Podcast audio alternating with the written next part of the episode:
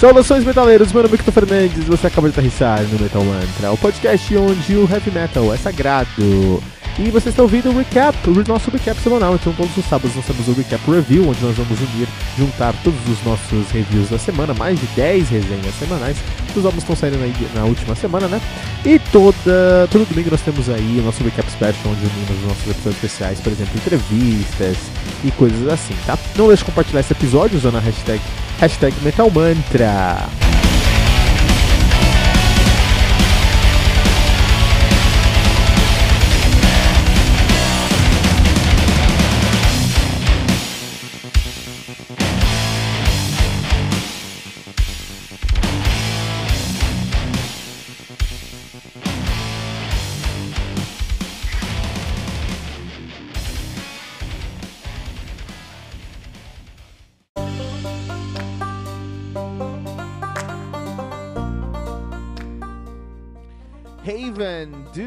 Camelot, álbum lançado no dia 4 de maio de 2015 pela Napalm Records, álbum que contei com 13 músicas, totalizando 20, 53 minutos de play. Olha só, o Camelot, que são os deuses do Power Heavy Metal, Power Prog Melodic, pro, nossa, Prog Melodic Power Metal americano. Os caras são de Tampa, na Flórida, estão na ativa desde 91, né?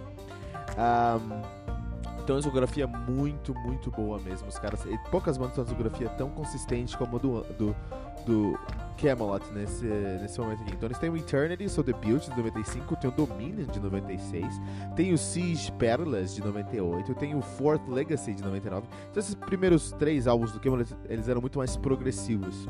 Eles conseguiram uma excelente. É, é, a projeção no mundo do prog, numa época que o prog não era assim, uma coisa tão mainstream como é hoje. Não tinha tanta informação de coisas progs, bandas progs eram mais é, obscuras. E eles conseguiram uma grande projeção com Eternity de 95, Dominion de 96 e Siege, Siege Perilous de 98. The Fourth Legacy de 99 foi o momento que eles mostraram a cara mais power deles e o Thomas Youngblood se tornou deus do heavy metal dos riffs agressivos. E The Fourth Legacy se tornou um dos grandes clássicos essenciais do heavy metal americano. Depois disso, eles lançaram seu melhor álbum até o momento e com certeza o, um, dos, um dos, dos, dos melhores uh, uh, pre, uh, sucessores de um, de um álbum de, que já mudou o jogo, que foi o Karma de 2001, que é realmente um álbum incrível. Depois eles lançaram Épica, que é o, o, o ápice do sucesso comercial do, do Camelot, não no sentido negativo, no sentido positivo, eles conseguiram é, uma grande projeção na mídia e na cena e tocaram em todos os lugares com o Epica. Depois eles lançaram Black Halo, que é igualmente maravilhoso. Ghost Opera, que é um pouco mais conceitual. Poetry for the Poison, que já mostrava que algumas coisas mudavam. Saiu então o vocalista, o excelente vocalista, o Roy Khan, lendário Roy Khan e entrou o Tommy Karevik, eh, veio lá do Seventh Wonder, do Silverthorn, olha só. No Haven, que é quem está, quem está resenhando agora. E no Shadow Theory, que saiu agora em 2018, olha só. Camelot não poupando esforços para trazer álbuns a cada dois ou três anos. A banda que atualmente é formada por Sean Tibbets no baixo, que posição que já foi do, do Barry Glenn, Thomas Youngblood na guitarra, Oliver Palotai no teclado e orquestrações, Tommy Kerevic no vocal e Johan Nunes na bateria, uh, posição que já foi do Cassie Grillo também, que foi um dos, dos, dos formadores desse, desse estilo aí. É, é, é de, da, da Flórida de tocar prog metal, olha aí, cara. Camelot com Raven. E esse álbum aqui do, do Camelot é um segundo álbum, foi o segundo álbum do Karevik na banda. É um momento muito importante para se discutir, porque o, o Roy Kent, ele é a cara do Camelot, era com certeza metade ali do projeto, né? Uma metade era o Youngblood, que sempre levou toda a estilística do, do, do, do trabalho dos caras por um ponto X. Mas aí veio o Karevik, pegou essa estilística do Ken, colocou a interpretação dele. Tem um ponto muito positivo nisso aí, que a voz do Karevik é muito parecida com a voz do Ken. Do Ken. Em alguns momentos, você não vai sentir diferença. Falar, puta, não, o Ken tá tocando aí, ó. É o Ken, sim, é o Ken tá tocando nessa banda aí, cara. Em outros momentos, não, né? Em outros momentos você fala, ah, não, é, é, é, um outro cara, né? Então esse é um ponto muito legal. Um, O Raven, ele tem menos ousadia, isso com certeza, né? É... E pro, pro Camelot, ousadia significa ser épico. Os caras que fizeram aí Center of the Universe, os caras que fizeram Karma, os caras que fizeram músicas incríveis, quando eles são menos ousados, menos épicos, todo mundo sente, né? Todo mundo fala, putz, esses caras aí estão mais dentro da, da caixinha, né? E esse é um ponto que deixou a desejar no meu, no meu conceito. Mas tem músicas muito boas nesse álbum, por exemplo, Fallen Star, Insomnia Citizen Zero, a belíssima. A, a, a belíssima End of Innocence, onde o Karevik destila toda a sua interpretação nesse álbum aqui. Quando o, o, o Ken saiu da banda, é, eu conversando com alguns amigos, eu lembro que foi o casamento de um de um, um amigo da era amigo da esposa do meu melhor amigo, mas aí ele convidou todos, me convidou também, convidou minha esposa, convidou esse meu amigo e a esposa dele, logicamente. A gente foi nesse casamento e no carro a gente tava escutando o Camelot, né? E foi na época que o que o, o Khan saiu do Camelot. Ele saiu pra ir cuidar de assuntos pessoais, enfim, né? E eu falei, caramba, né, meu? Quem que pode entrar? A gente fez um exercício ali de imaginação. Eu falei, meu, sabe quem vai entrar? Tommy Karevic, vocalista do Seventh Wonder, cara. Eu falei zoeira, falei na zoeira. Passou, sei lá, três, quatro meses que a gente teve essa conversa. O... Os caras anunciam o Karevic no, no, no Camelot. Eu falei, você é louco, meu? Que isso, cara? Profeta do heavy metal aqui, cara. Tem uma. É tem uma participação da Alissa Whiteglass cantando nesse álbum aqui. O que é muito positivo, na minha opinião, porque uh, o Camelot sempre trouxe essa dualidade, especialmente depois do Black Halo lá. Eles trouxeram uma dualidade de vocal, um vocal que às vezes é mais limpo, um vocal que às vezes é mais, mais pesado, né? E a gente teve vários, vários é, participações. A gente teve, por exemplo, a Alissa Whiteglass que cantou na uh, Liar Liar, que é um dos singles da, desse álbum, e Revolution. Ela cantou nesses dois álbuns aqui. Nós tivemos a Charlotte, Charlotte Wessels, ou Charlotte Wessels, que é a vocalista, a Johanna Charlotte Wessels, que é a vocalista do Delane. É uma banda que vai aparecer, que tem que aparecer aqui em algum momento, porque é uma banda muito é, icônica. Ela cantou em Under Grey Skies, por exemplo, né? Fez uma excelente uh, participação lá. Uh, o, isso geralmente a gente não fala tanto, mas o baixo da uh, Fallen Star não foi gravado pelo. Não foi gravado pelo Sean Tibet. Na verdade, foi gravado por Dennis Hornan. Olha só, que é um dos produtores do álbum, foi lá e gravou o baixo de Fallen Star. Interessante isso aí. A gente não fala sobre as pequenas participações. De qualquer maneira, esse álbum aqui é um álbum que mostra o Youngblood voltou a rifar. Os riffs do Youngblood estão muito bons aqui. Coisa que não vão acontecer no próximo álbum dos caras, que é o uh, Shadow Theory. A gente não tem isso no Shadow Theory. Os riffs estão mais, estão menos pesados no Shadow Theory. Aqui no Raven, os riffs estão muito pesados. O Karevik é um show à parte. É, todo mundo sabe que ele é um. Uh, um excelente. Todo mundo sabe que ele é um excelente é, é, é vocalista. Que tem uma excelente participação, é, interpretação. O Youngblood sabe disso e deixou na mão do, do Karevik, ó, metade do álbum é seu, entendeu? O que você quiser. Então, nesse momento, você vai encontrar só um teclado harmonizando e o, e o Karevik fazendo o que ele quer da vida ali. Isso é muito legal, isso é muito positivo. Só um detalhe, só uma curiosidade aqui sobre o, o Camelot. O Camelot que foi uma banda essencialmente americana, tá bom? Agora só tem o Youngblood como americano, porque o vocalista, o Karevik é sueco. O baterista, o Johan Nunes, é, bel é belga. O Oliver Palotai, que é o, o, o, a, a, o tecladista, é alemão. Olha aí. E o Tibete que é americano também, né? Então, aí a banda agora é mais europeia do que americana. Camelot com Raven. Aqui no Metal Mantra é comum a gente deixar uma nota né, para os álbuns. E para o Camelot com Raven, nós vamos deixar aqui 4.2 dois pentagramas dourados, o que classifica o Raven como um álbum recomendado do Metal Mantra para você ouvinte.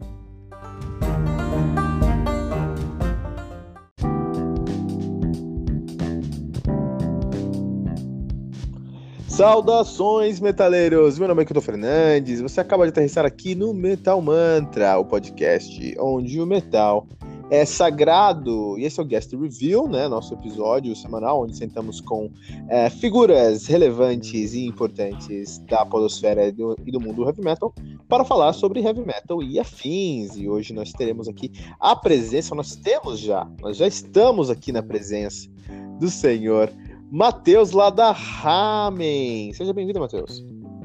Ok, Tom. Boa tarde para você. Obrigado por mais, mais essa oportunidade de estar tá participando aí do Metal Mantra. Que isso, cara. A casa é sua aqui, ó. Pode abrir geladeira, pega ali, fica à vontade, meu. Matheus, lá da Ramen, a gente falou aqui, a gente teve, nós entrevistamos a Ramen aqui, né, para falar sobre o Unreflected Mirror, foi uma experiência muito legal, gostei bastante de conversar com vocês. E aí hoje eu queria sentar com você e falar sobre alguns outros assuntos, alguns outros pontos, especialmente sobre produção musical. Então, se você quiser se apresentar para os nossos ouvintes, bem brevemente. É, bom, sou Matheus Maia, é, sou produtor musical, faço parte de produção, direção musical, é, mas a parte de direção, quando, quando se trata mesmo da, da do estúdio, né, da, da, da parte de estúdio. É, além disso, eu sou baixista, também sou compositor, né, e, e, é isso, a gente faz de tudo um pouco. Faz café também. não, você deve ter algum pedal que faz isso. Não mente pra gente, não, você deve ter um pedal que você pisa e o café sai já. ah, toma, seria muito bom se pudesse. Mas eu tenho certeza que já temos uma pergunta muito importante aqui, porque você falou sobre uma coisa muito legal, que nossos ouvintes podem ter uma dúvida sobre, que é direção musical e produção musical. Mas não é a mesma coisa, seu Matheus? Não é tudo a mesma coisa? A pessoa pode perguntar. O que você diz pra gente? É, olha só, é, a, a, parte de produção musical, é, até a década de 60, o produtor ele era aquele cara é, que fazia parte executiva. Então ele contratava os músicos que iam gravar, é, no caso de artistas solo, né? Ele contratava o estúdio, ele fazia a contratação da parte dos engenheiros de mixagem, masterização e, e tudo mais.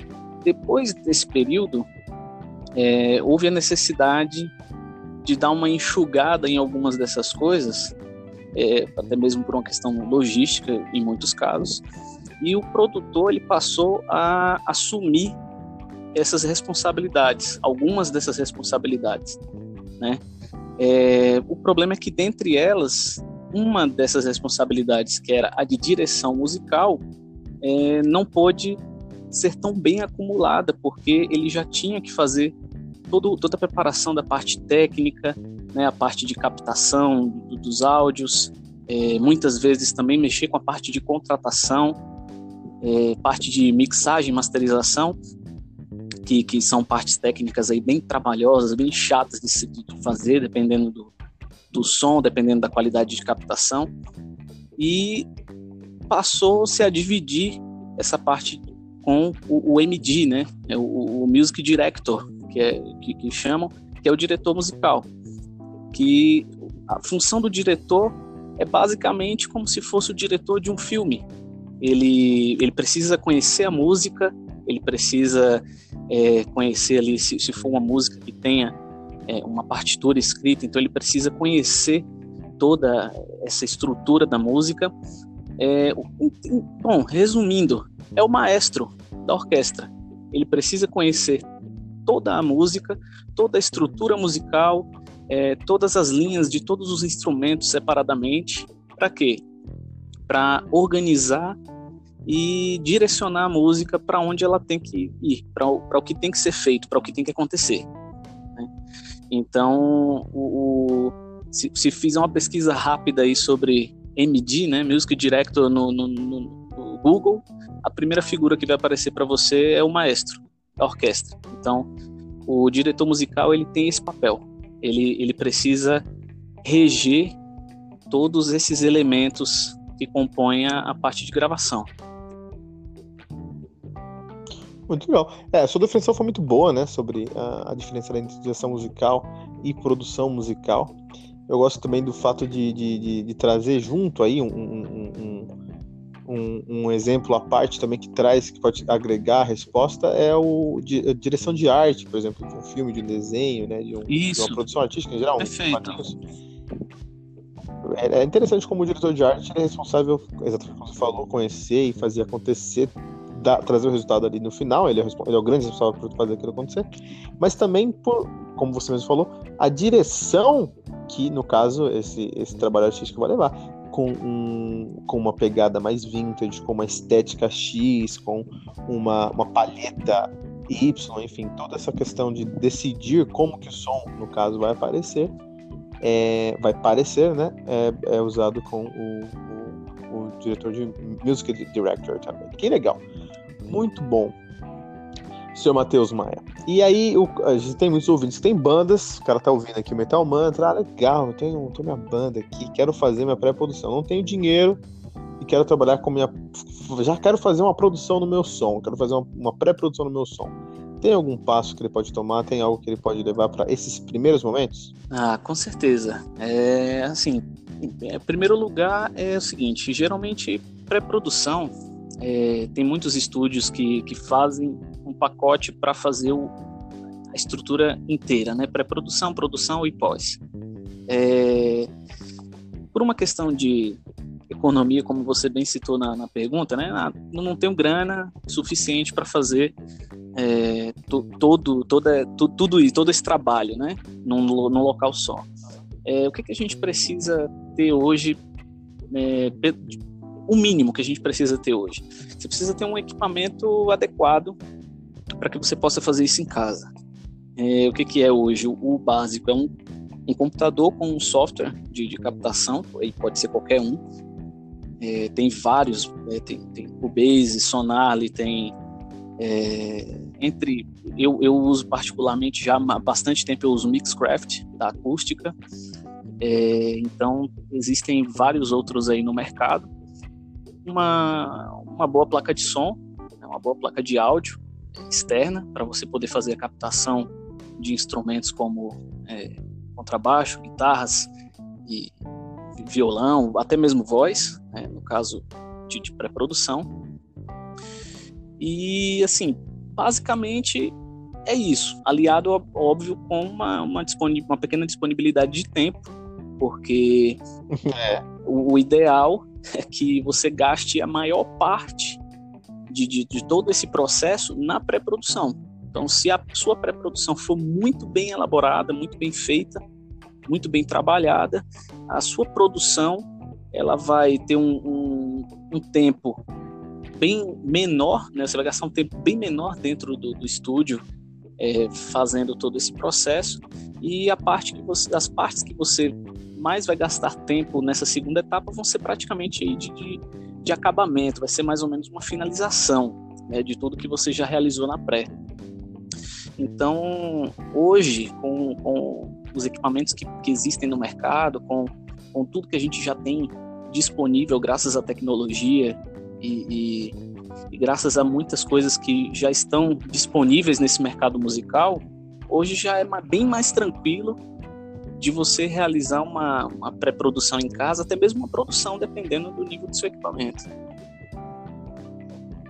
Ah, não, com certeza. É, você deve conhecer o, o, Eu sempre esqueço o nome. O Pliny. O Pliny. Você deve conhecer o Pliny. Um guitarrista famoso de gente aí. Ele toca com Situai, tocou com Periphery, com esse pessoal. Não sei, se, não sei se você chegou a ouvir desse cara. Uhum.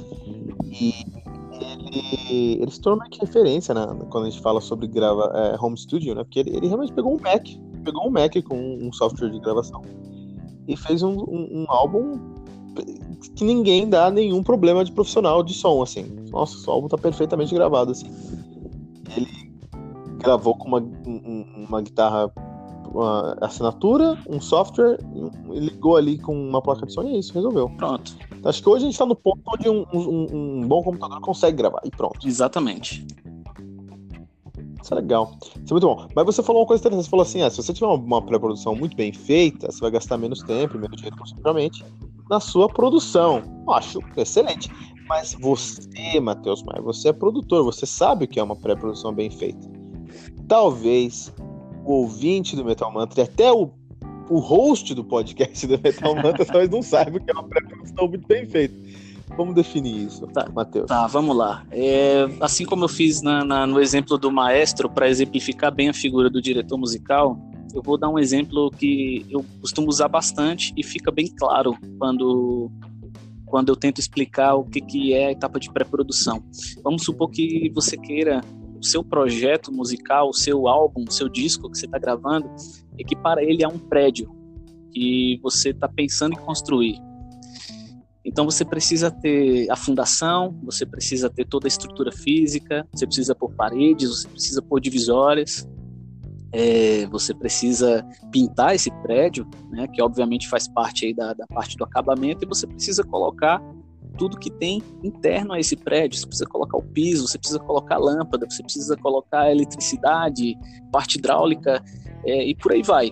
Então, a pré-produção nada mais é do que essa mesma estrutura de um, de um prédio, só que a nível musical. Então você vai fazer com que essa estrutura seja transformada em ritmo, harmonia e melodia, é, levando em consideração a, a, concepção musical desse exemplo.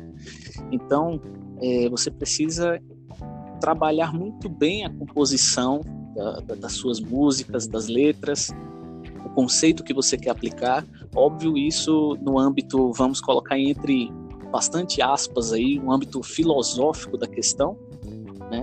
O âmbito mais sentimental. E aí depois você precisa transferir isso desse papel para a parte prática, que já é o uso do software e, e, e das demais camadas. Então você vai construindo isso por camadas, uma música por vez, é, sem querer atropelar nada, porque é, eu, eu, também componho, então eu sei como é que funciona a cabeça do cara que que está compondo, ele tem um milhão de ideias e quer trabalhar em todas ao mesmo tempo. Então, o ideal é que você tenha o foco em uma de cada vez, faça toda a estrutura, né, é, de, de, cada uma dessas músicas. Então, por exemplo, quando eu vou fazer a minha pré-produção da, da, da Ramen, por exemplo, é o que muita gente não sabe, mas eu sou responsável, inclusive, pelas linhas de batera que estão no CD. Porque Olha só. É, pois é. O Gabriel, ele, ele, a gente já já toca junto há, muitos anos. A gente já participou de outro projeto também na linha de metal sinfônico aqui de Brasília. Então a gente já se conhece aí desde 2013, né? A gente já toca junto há bastante tempo, então ele confia muito em mim. É, é, é uma, assim, é aquela famosa amizade cega mesmo, assim, a gente fecha o olho para o que o outro vai fazer, tendo a certeza de que ele vai fazer com bastante qualidade. Então, o que, que eu faço? Eu, eu componho as linhas de batera e aí eu mostro para ele, falo, e aí? Ele olha e fala assim, cara, você vai me apertar sem me abraçar, mas beleza, pode passar. e aí ele, ele, ele acata muitas das, das loucuras que eu, que eu coloco nas linhas. Óbvio que na hora de gravar eu, eu nunca restringi nada com relação a isso, eu sempre deixei muito tranquilo. Falo, cara, ó, eu fiz a ideia, mas você executa, coloca teu estilo e, e manda para frente. Então, é, vou colocar aqui 90% das linhas de batera do Unreflected Mirror, por exemplo, são as mesmas que estavam nas guias, na, na da pré-produção. Então, é, olha aí. Pois é, então é algo muito é, aquele volto a repetir o que eu falei. Se você faz uma pré-produção muito bem feita, gasta-se pouquíssimo tempo na produção. Você perde muito menos tempo em estúdio porque você já sabe o que você tem que fazer ali na hora. É, com, com a questão do metal sinfônico é um pouco mais complexo, porque eu, por exemplo, eu tive que gravar todas as linhas de todos os naipes de instrumentos de orquestra. Então, tudo que está no CD eu fiz, óbvio que não nos instrumentos é, mesmo, né, eu fiz tudo em MIDI, mas eu fiz tudo no tecladinho lá e tudo que tá lá eu que fiz. Violino, é, parte de, de cordas, metais, madeira, percussão, Então, a, a pré-produção ela, ela insiste um pouco que você, ela insiste que você perca bastante tempo nela, que você dedique muito tempo nela. Então, é, assim como na construção de um prédio, é em camadas. Então você vem com a parte rítmica e estrutura toda a música. Em cima dessa estrutura, você sabe que você tem aquilo ali para trabalhar em cima. Então aí, aí você vem com as outras camadas de bases, de, de, de é, no caso da, das estruturas harmônicas de guitarras, contrabaixo, e deixa todo o caminho preparado para a última camada, que é a, a, a, camada mais melódica, que é a camada do vocal. E aí o vocal sabe os espaços que ele tem para encaixar a parte de melodia do vocal e enca encaixa ali em cima daquilo ali. Então, no estúdio, de fato, o que você vai fazer é muito pouco se você trabalhou bem na pré-produção. Você vai ter mais tempo para trabalhar detalhes, que a gente sabe que é impossível que 100% das coisas trabalhadas numa pré-produção sejam levadas para produção. É, assim, nunca vi nenhum caso que isso tenha acontecido.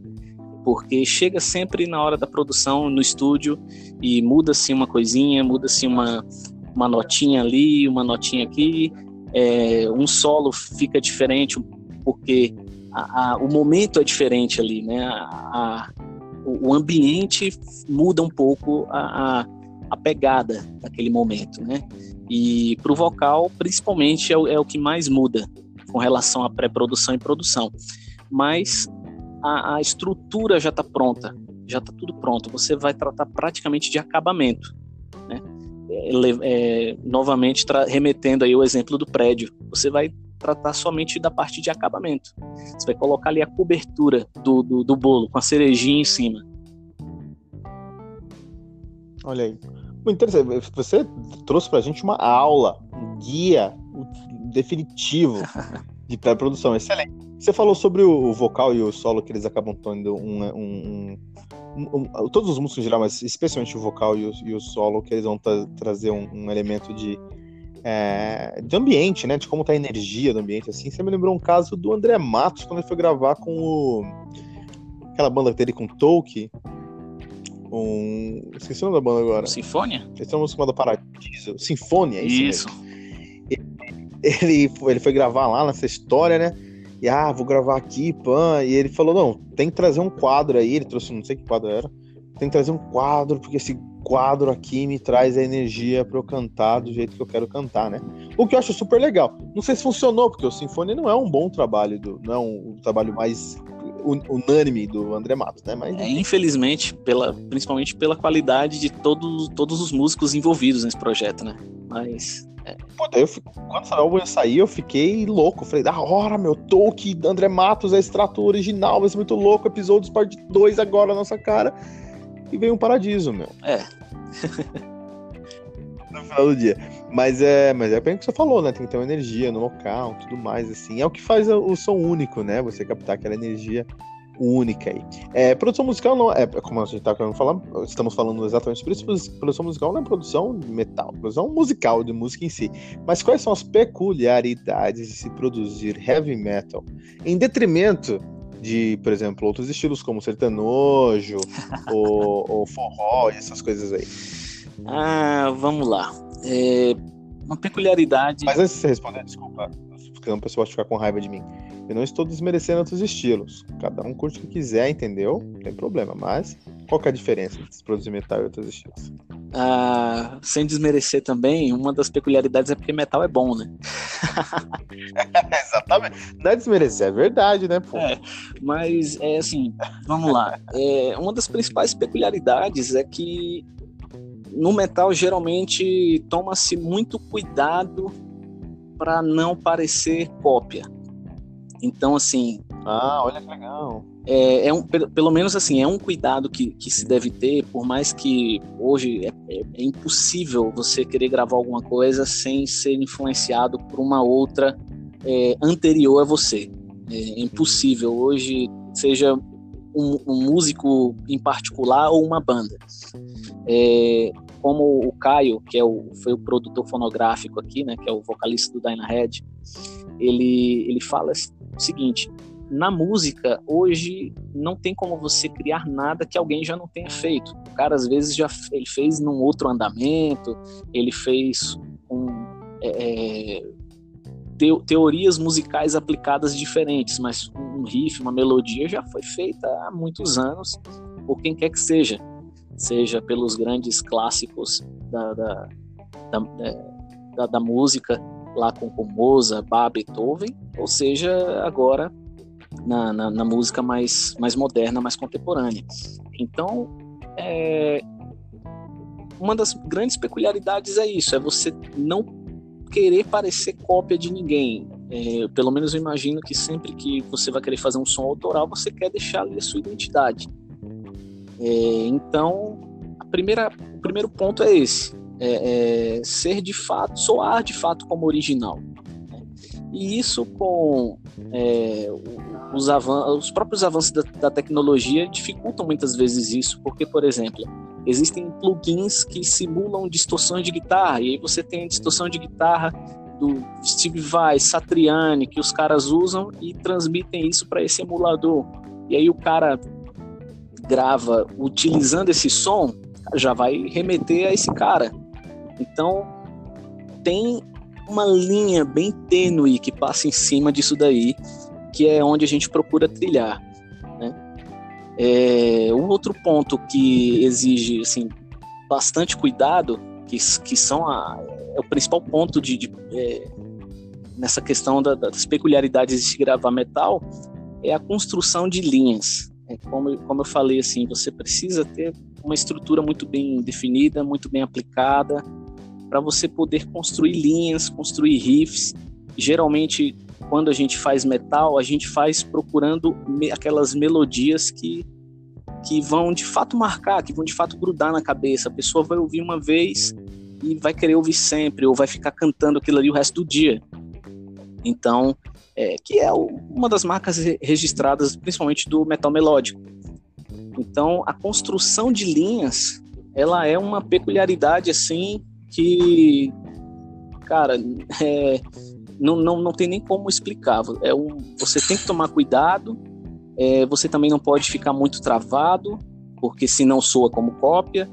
É, tem que procurar extrair o máximo de capacidade individual de cada um, seja para grava, gravação de vocal, é, contrabaixo, guitarras. No, no, meu caso, ainda tem os elementos de orquestra. É, então, é, é são coisas que geralmente a gente precisa dar uma atenção maior. Daí a necessidade de você tentar trabalhar muito bem e perder muito tempo no seu planejamento, que é no caso a parte de pré-produção, que é ali é onde você vai mesmo fazer e fazer e fazer várias e várias e várias vezes até soar de forma de, de, de maneira uniforme, vamos dizer assim. Ah, isso é bem interessante que você falou sobre essa questão de soar, soar é, é, original, né? E não só com uma cópia. É, eu, alguns anos atrás, alguns. É, acho que ano passado, eu fiz a resenha daquele uh, álbum do Dark Sarah, né? Que é a, a Dark Sarah, o nome do álbum, que é a, a Nick Ozen, que saiu do Nightwish e que já, já vinha lá do Seventh Avenue com o Yanis Limaitainen, antigo guitarra do Sonata, que agora tá no Ken's Offering, né? Uhum. Não, não é Dark, não sei se é Dark, eu vou procurar ali, não sei se é Dark Sarah. Mas aí no final do dia, é... não sei se você escutou esse álbum, essa banda? Não, não cheguei a ouvir esse álbum. Puta, vai ser legal você escutar esse álbum, porque é interessante como que dá para perceber que é, foi o tom da, da, da, da resenha que eu fiz para esse álbum, porque por um lado o, o, dá pra ver que eles estão sendo honestos com o som deles, é o que eles gostam e tudo mais. Por outro lado, é idêntico à época da Nietzsche no, no Nightwish. É idêntico o Imaginarium, por exemplo. A mesma coisa, mesma coisa em vários, em vários aspectos. E isso é, foi muito interessante, porque assim, é, é, nesse, nesse review eu lembro muito claro, a gente conversando, eu tava pensando, lembrando dele aqui foi muito claro como uh, uh, ex existe uma relação entre trazer uma referência uh, trazer uma influência e copiar. Exatamente. Tem uma, tem uma relação sobre isso aí. no caso ali, eu acho que eles pa passaram um pouquinho do, do, do, do, da linha. E o nome da banda é The Dark Element. Busquei aqui, é Dark Element, com seu álbum, só tem um álbum lançado que é o Dark Element. E aí tem a Anit Ozen, que veio do Nightwish, tem o Yarni Maitainen, do King's Offering, tem o Jonas Kulberg, que é o baixista do King's Offering, que eu entrevistei aqui no Mental Mantra também um tempo atrás. É, e é engraçado porque é idêntico, cara, ao, ao, Nightwish, assim, até desconfortável até. Hum, é complicado porque, de fato, como, como eu falei, gente, é impossível que a gente não seja influenciado por algo que, que nos precedeu. Mas a gente precisa, como, como você bem falou aí, a gente precisa tomar um cuidado entre trazer essas influências e copiar essas influências. É, no caso ali, eu acho que, que o, o, problema é que eles pensaram, eles são influenciados pelo som, porque dá pra ver que é uma coisa que vem do Yarn. Yarn é um, é um dos meus Guitar Heroes, né? Uhum. Que vem dele trazer esse elemento. Porque os riffs do, do, desse álbum são bem próximos dos riffs do Nightwish, os, os riffs do Empo, né? Uhum. Então são aqueles riffs mais é, secos, é, com menos é, notas, mas mais power, power, uh, power chords e palm muting, muito palm muting no riff também.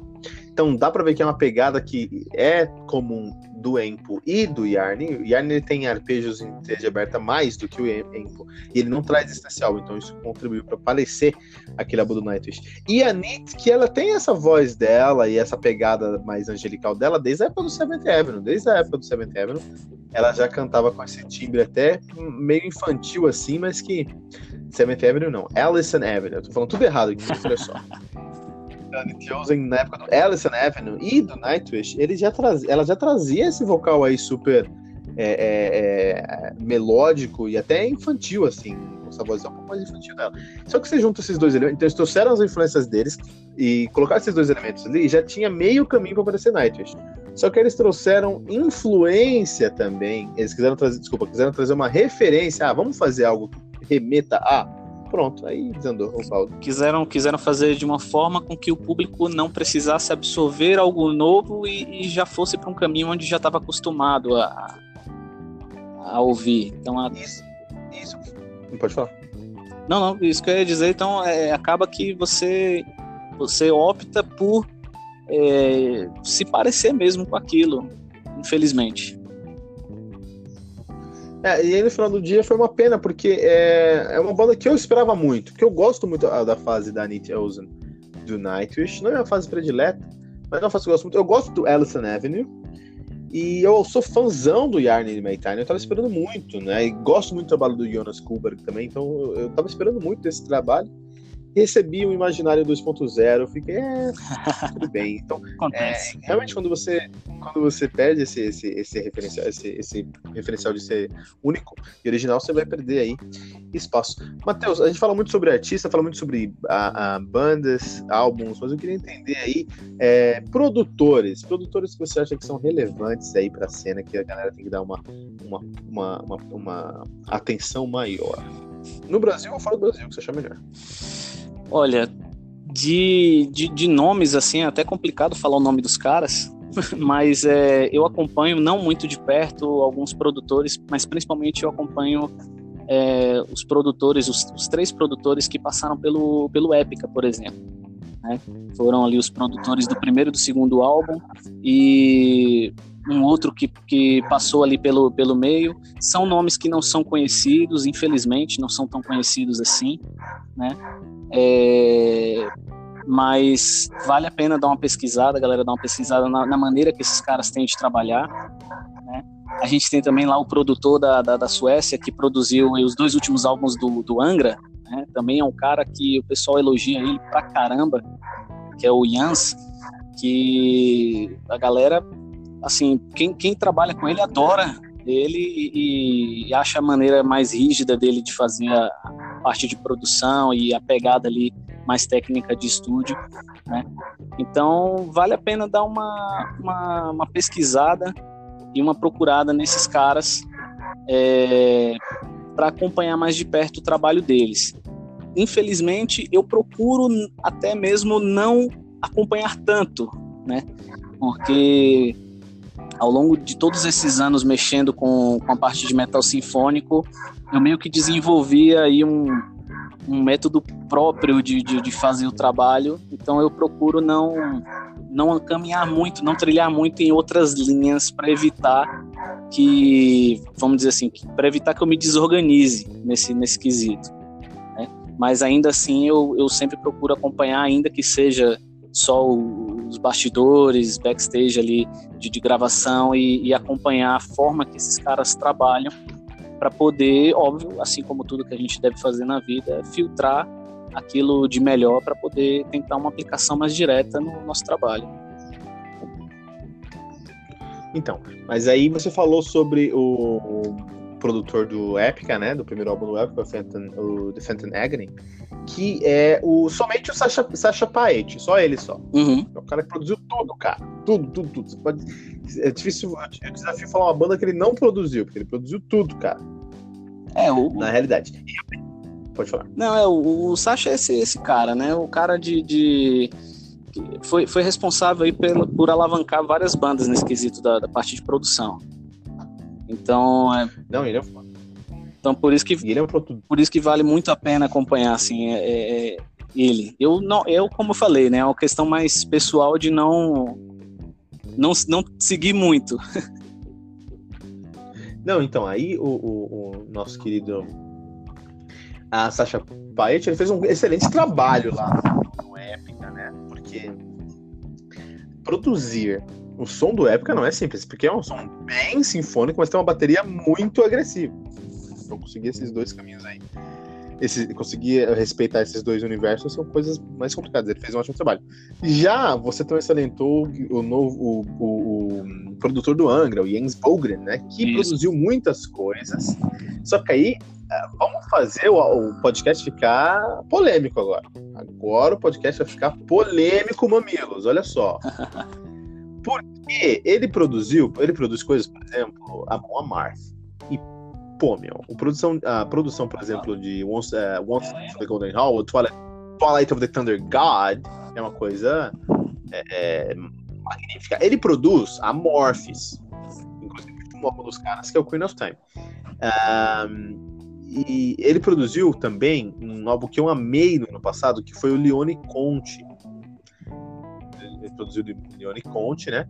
Que é um álbum que eu gosto muito, que é com Fabio Leone uhum. e com Alessandro Conte, os vocalistas que saíram lá do, do Rhapsody, né? Isso. Tudo bem.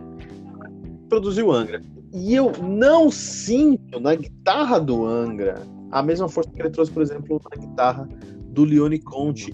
E no vocal do Fabione, eu sinto o vocal do Fabione no Pântano é muito mais apagado do que o vocal dele. Leone Conte, você sente a mesma coisa? Não sente? Tô falando merda, como é que funciona? É, então, o que que acontece? Coloquei, coloquei no ponto, coloquei na, na fogueira mesmo. então, é, assim, é, é, bem complicado quando a gente resolve comparar trabalhos, porque é, é como a gente fala é, aqui com assim, a gente toca aqui com outros músicos e, e, tudo mais.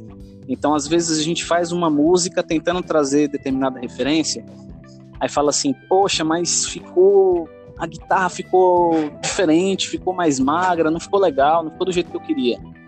Mas tá, mas qual é o tipo de de, ainda que seja dentro do metal, qual é o tipo de metal que você está tentando fazer? Qual é, a, a, qual é o seu objetivo?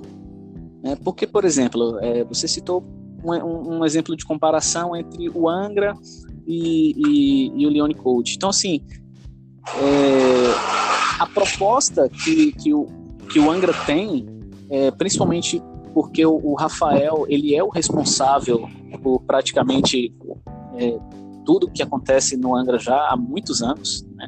É, de, de 2000 para cá, com essa galera mais nova aí, o Andreoli e tudo mais, mas é, já existe uma já existe um, uma rocha onde o Angra está firmado, vamos dizer assim.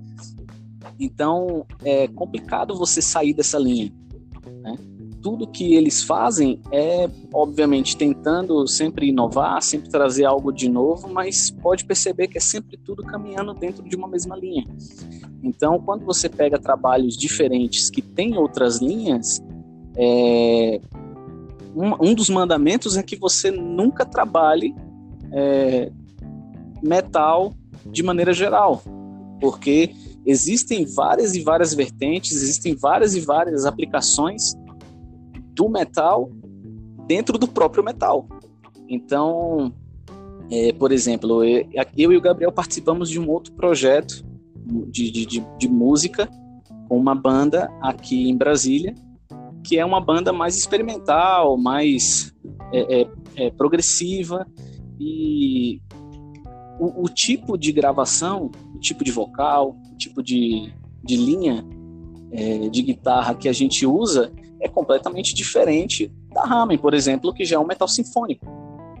Então, perceba que a gente está andando sempre na linha de metal, porém, é, você tem aplicações diferentes dependendo de para qual lado você quer caminhar. Então, por mais que seja, pô, mas é o Leone que está cantando nos dois, mas a aplicação do vocal dele, a forma de, de gravar, a forma dele compor, a, até mesmo as letras é, influenciam diretamente em como é, é, esse resultado final vai ser apresentado. Então, mais uma vez, é, é, eu falo aí que tudo precisa ser muito bem definido no seu planejamento, para onde você quer ir, é, qual tipo de som que você quer fazer para aquele álbum específico, para que essas aplicações é, soem de maneira uniforme para aquele caminho que você está querendo querendo ir. Então é uma é uma outra é uma outra coisa que é, que é minha assim eu evito muito comparar é, esses esses estilos vamos dizer assim distintos dentro do próprio metal.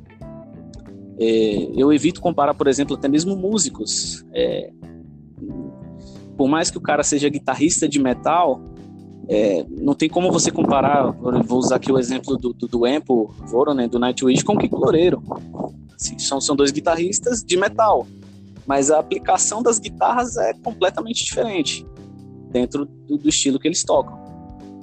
Então, é, é, é mais ou menos por aí que o produtor ele precisa se guiar na hora de entregar o produto final. Eu, olha só, fico feliz pela sua, sua perspectiva, ajuda bastante a gente entender um pouquinho mais sobre isso. É interessante também, criou tudo ali, colocou os panos quentes na situação, saiu pela esquerda, seu Matheus, a gente vai sempre falar sobre isso em algum momento. Mas no final do dia, muito, muito obrigado pela sua presença aqui, né? Uh, por nos ajudar a entender um pouquinho mais sobre produção musical e o que a gente tem que esperar de uma produção musical. Muito obrigado mesmo, foi uma experiência muito legal para a gente aqui. Muito obrigado, senhor Matheus Maia. Eu que agradeço mais uma vez né, a oportunidade de estar aqui no, no Metal Mantra e precisando, estamos às ordens sempre. E... Ah, vou te, vou te chamar muito mais vezes, não se preocupe.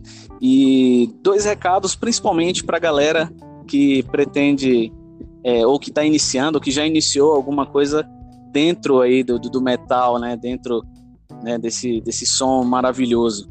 É o seguinte, primeiro lugar, o som que vocês forem fazer, você, é, é, o principal público do som de vocês são vocês. Então, vocês são o principal público do som de vocês. Façam o som que agrade, em primeiro lugar, a banda. O fã é o segundo é, é, vem em segundo lugar nesse sentido. Então, a banda vem primeiro. Então, se o som está agradando a banda, fica muito mais fácil disso ser absorvido e passado para o fã. E o segundo ponto que eu quero dizer é o seguinte: independente da, da forma, independente do, do, do, do estilo de metal que você resolveu seguir, faça o metal sempre, sempre do seu jeito sempre do seu jeito. Esqueça o outro, esqueça a banda X, a banda Y, faça metal do seu jeito e de preferência para agradar o principal público da banda, que é a própria banda, em primeiro lugar. Acho que é muito bom, demais, cara. Adorei o encerramento, adorei como você trouxe essa mensagem pra gente, que é, é isso mesmo. Eu faço review aqui todos os dias Metal Mantra, e o que eu sinto muito muita falta mesmo é isso, é uma banda que tem como principal é, é, é, público a própria banda, né? Isso é muito, muito bom. Muito obrigado por trazer esse recado pra gente, Matheus. Prazer te receber aqui. Vou te convidar muito mais vezes, não só você, como toda a Ramen. Gosto muito do trabalho de vocês, como vocês são embasados. Parabéns, tá? Valeu, obrigado, galera. Abraço. E a galera, a galera quer conhecer o Ramen, onde eles vão encontrar? Desculpa, não vi.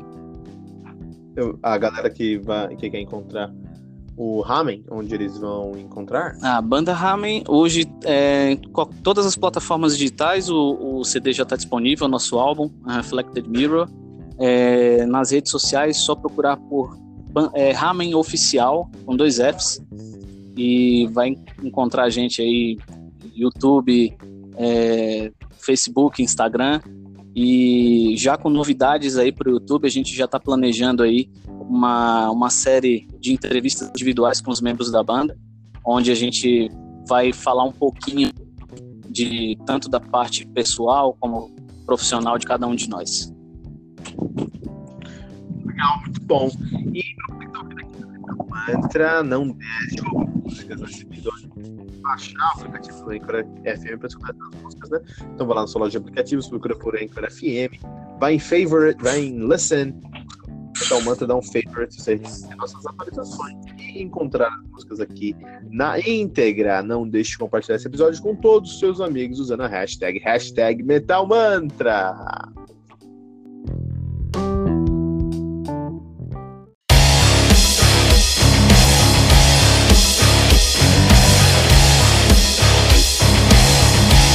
Você ouviu os últimos lançamentos do mundo heavy metal? Não tá sabendo daquele show que está todo mundo falando? Nossa, em que mundo você vive? Ah, sim, em um mundo sem o aplicativo do Anchor FM, né? Faça isso agora mesmo e busque por Metal Mantra. Favorite nosso podcast e pronto. Você nunca mais vai perder uma atualização sobre o mundo do heavy metal, além de poder ouvir todas as músicas desse episódio.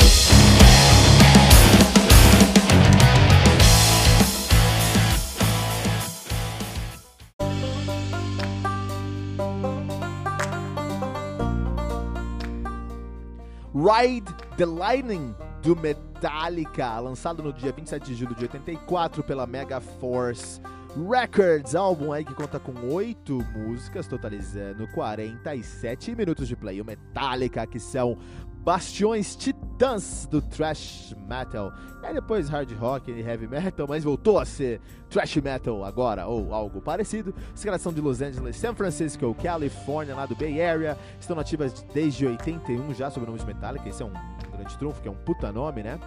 A banda aqui é formada por... A, uh, os caras têm uma discografia bem sólida aí, bom, não tão sólida assim, na verdade, uma fotografia bem discutível. Os caras começaram com seu debut, Kill and Now, de 83, depois foram para Ride the Lightning, de 84, Master of Puppets, de 86, Injustice for All, de 88, e Metallica, de 91. E dá pra entender porque os caras são deuses do metal, os caras lançaram cinco álbuns incrivelmente excelentes aqui. E depois eles lançaram o Load de 96, o Reload de 97, o Garage Inc. de 98 e o famigerado Serenger de 2003. E agora o 2000, Death Magnetic de 2008 e o discutível Hardwire to Self-Destruct de, de 2016. Na época do Ride the Lightning, a formação dessa banda aqui, da maior banda de thrash metal da história, com certeza. Líderes do Big Four: James Hetfield no vocal e na guitarra, Kirk Hammett na guitarra, Cliff Burton no baixo e no vocal backing vocals, né? E Lars Ulrich na bateria. Então, olha só. Quando gente tem uma banda, cara, tem os elementos da banda. No caso, aqui você tem uma guitarra, tem duas guitarras, tem um vocal, tem uma bateria e um baixo, tá bom? Todos eles têm um, fazem um, um papel muito importante ali, tá?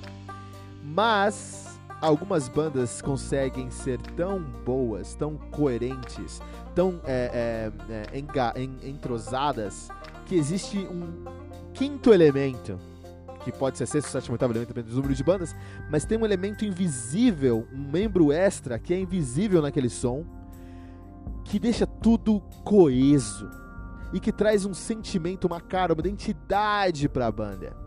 O Metallica tem isso desde o seu é, primeiro álbum, né? Quando você escutava Metallica, você nunca.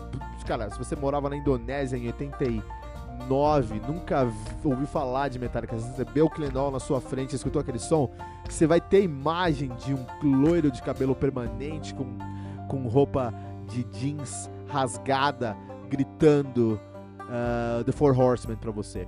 Então isso é a persona, esse quinto elemento, essa imagem, identidade que eles trazem no som. O quinto elemento, a identidade do, do uh, Ride the Lightning é com, com certeza dos anos 80, é o metaleiro dos anos 80, mas não é a prega como nos anos 80, muito pelo contrário. É ousado como nos anos 80, porque aqui no Ride the Lightning o Metallica traz o que eles sempre trouxeram no, seus, no, no seu. No, que eles trouxeram no Kill né? Eles trazem a, a, raiva, o ódio, a qualidade, os riffs pesados e muito bem feitos, sons que você vai escutar uma vez e vai cantar pro resto da sua vida. Eles trazem tudo isso, mas eles evoluem isso e não são mais aqueles roqueiros barulhentos do Kill All. Muito pelo contrário, agora eles são titãs sérios do heavy metal que falam sobre temas importantes de maneira madura. Como uma banda dessa conseguiu evoluir tanto, amadurecer tanto em apenas dois anos? Em apenas um ano. Confirmando aqui. O nosso excelente Killenol é de 83 e o Ride Lightning de 84, um ano. Como é que os caras conseguiram amadurecer tanto o seu som em um ano, cara. Você, que, se, se você não tá convencido como que os caras amadureceram, no Ride the Lightning eles estabeleceram. No, no Kill All eles estabeleceram que é thrash metal do Bay Area. Começaram uma cena que posteriormente foi conhecida como Big Four e é uma das cenas mais importantes do heavy metal da história. No Ride the Lightning eles fortalecem essa cena, mas por exemplo com Fight Fire with Fire eles criam já as bases para o death metal, cara. Lógico que eles ouviram muito death metal quando eles foram gravar esse álbum na, Alemanha, na Dinamarca, desculpa. E trouxeram isso para o som deles com Fight Fire with Fire, cara. É impressionante. Eu não consigo entender como os caras fizeram isso. Eu tenho muitos problemas com Metallica, tá? Eu não gosto de Metallica depois de 96, do Load pra frente. Eu acho que é uma banda que. É, eu tenho muitos problemas com Metallica, eu não gosto de Metallica. Mas eu não consigo nem. Não consigo nem sentar aqui e discutir como esse álbum não é genial, incrível, impressionante. Esse álbum é, cara. As guitarras, tanto do Hammett como do, do Hatfield, para mim são a própria definição do que é a guitarra no heavy metal. A própria definição da guitarra do heavy metal em riff, em solo, em timbre, em pegada é Ride the Lightning, cara. É Ride the Lightning, cara. É incrível porque é uma banda que já começou grande com Killing All, traz um álbum que é incrivelmente esse, é, ótimo, ele é ótimo, é um álbum incrível com Ride the Lightning, mas nesse álbum eles tocam e você ainda consegue sentar, sentar assim, ó, eles conseguem sentir que tem coisa para crescer ainda, cara. É um álbum, é, é uma trilogia, é quase como se fosse uma trilogia. Você ali o, o mito, da, o, mito de origem, que é o Killenal. Você tem um álbum que deixa as coisas a pontas soltas para serem fechadas no próximo álbum, que é o Master of Puppets, que é a consagração do Metallica como maior banda de todos os tempos do thrash metal, com certeza. Os caras são incríveis, cara. Se tivesse morrido ali no Master, Master of Puppets, esses caras morreram, Metallica seriam os próprios, seriam mais importantes que o Black Sabbath. Se eles morressem, no, todo mundo morresse ali no, no, no, no Master of Puppets, ou não existisse mais, né? Por alguma coisa. Então você acaba de escutar esse álbum que você fala, o que mais eles podem trazer? E aí eles trazem For Whom the Bell Tolls, cara. E eles trazem For Whom the Bell Tolls e o nosso querido Cliff Burton mostrando como é que o baixo pode ficar na frente, pisar na linha de frente de uma banda de heavy metal, estabelecendo os alicerces para um, um, um baixista no centro de uma banda de thrash metal. Isso é incrível, cara. Não tem como a gente dar uma nota é, diferente. Ride the Lightning do Metallica aqui no Metal Mantra 4.8 pentagramas dourados. Significa que essa banda, que esse álbum, pra gente tem o selo de essencial do heavy metal. Ride the Lightning do Metallica é um álbum essencial do heavy Metal.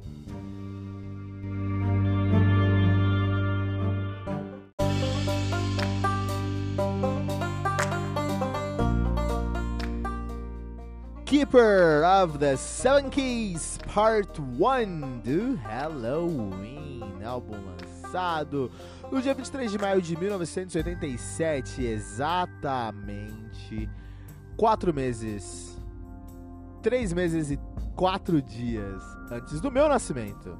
Olha só, isso é predestinado, hein? Lançado pela Noise Records, o álbum conta com oito músicas, totalizando aí 37 minutos de play. Halloween, que dispensa apresentações aqui, né? Halloween, que é o fundador do Power Speed Metal, o criador, fundador e maior ícone do Power Speed Metal alemão.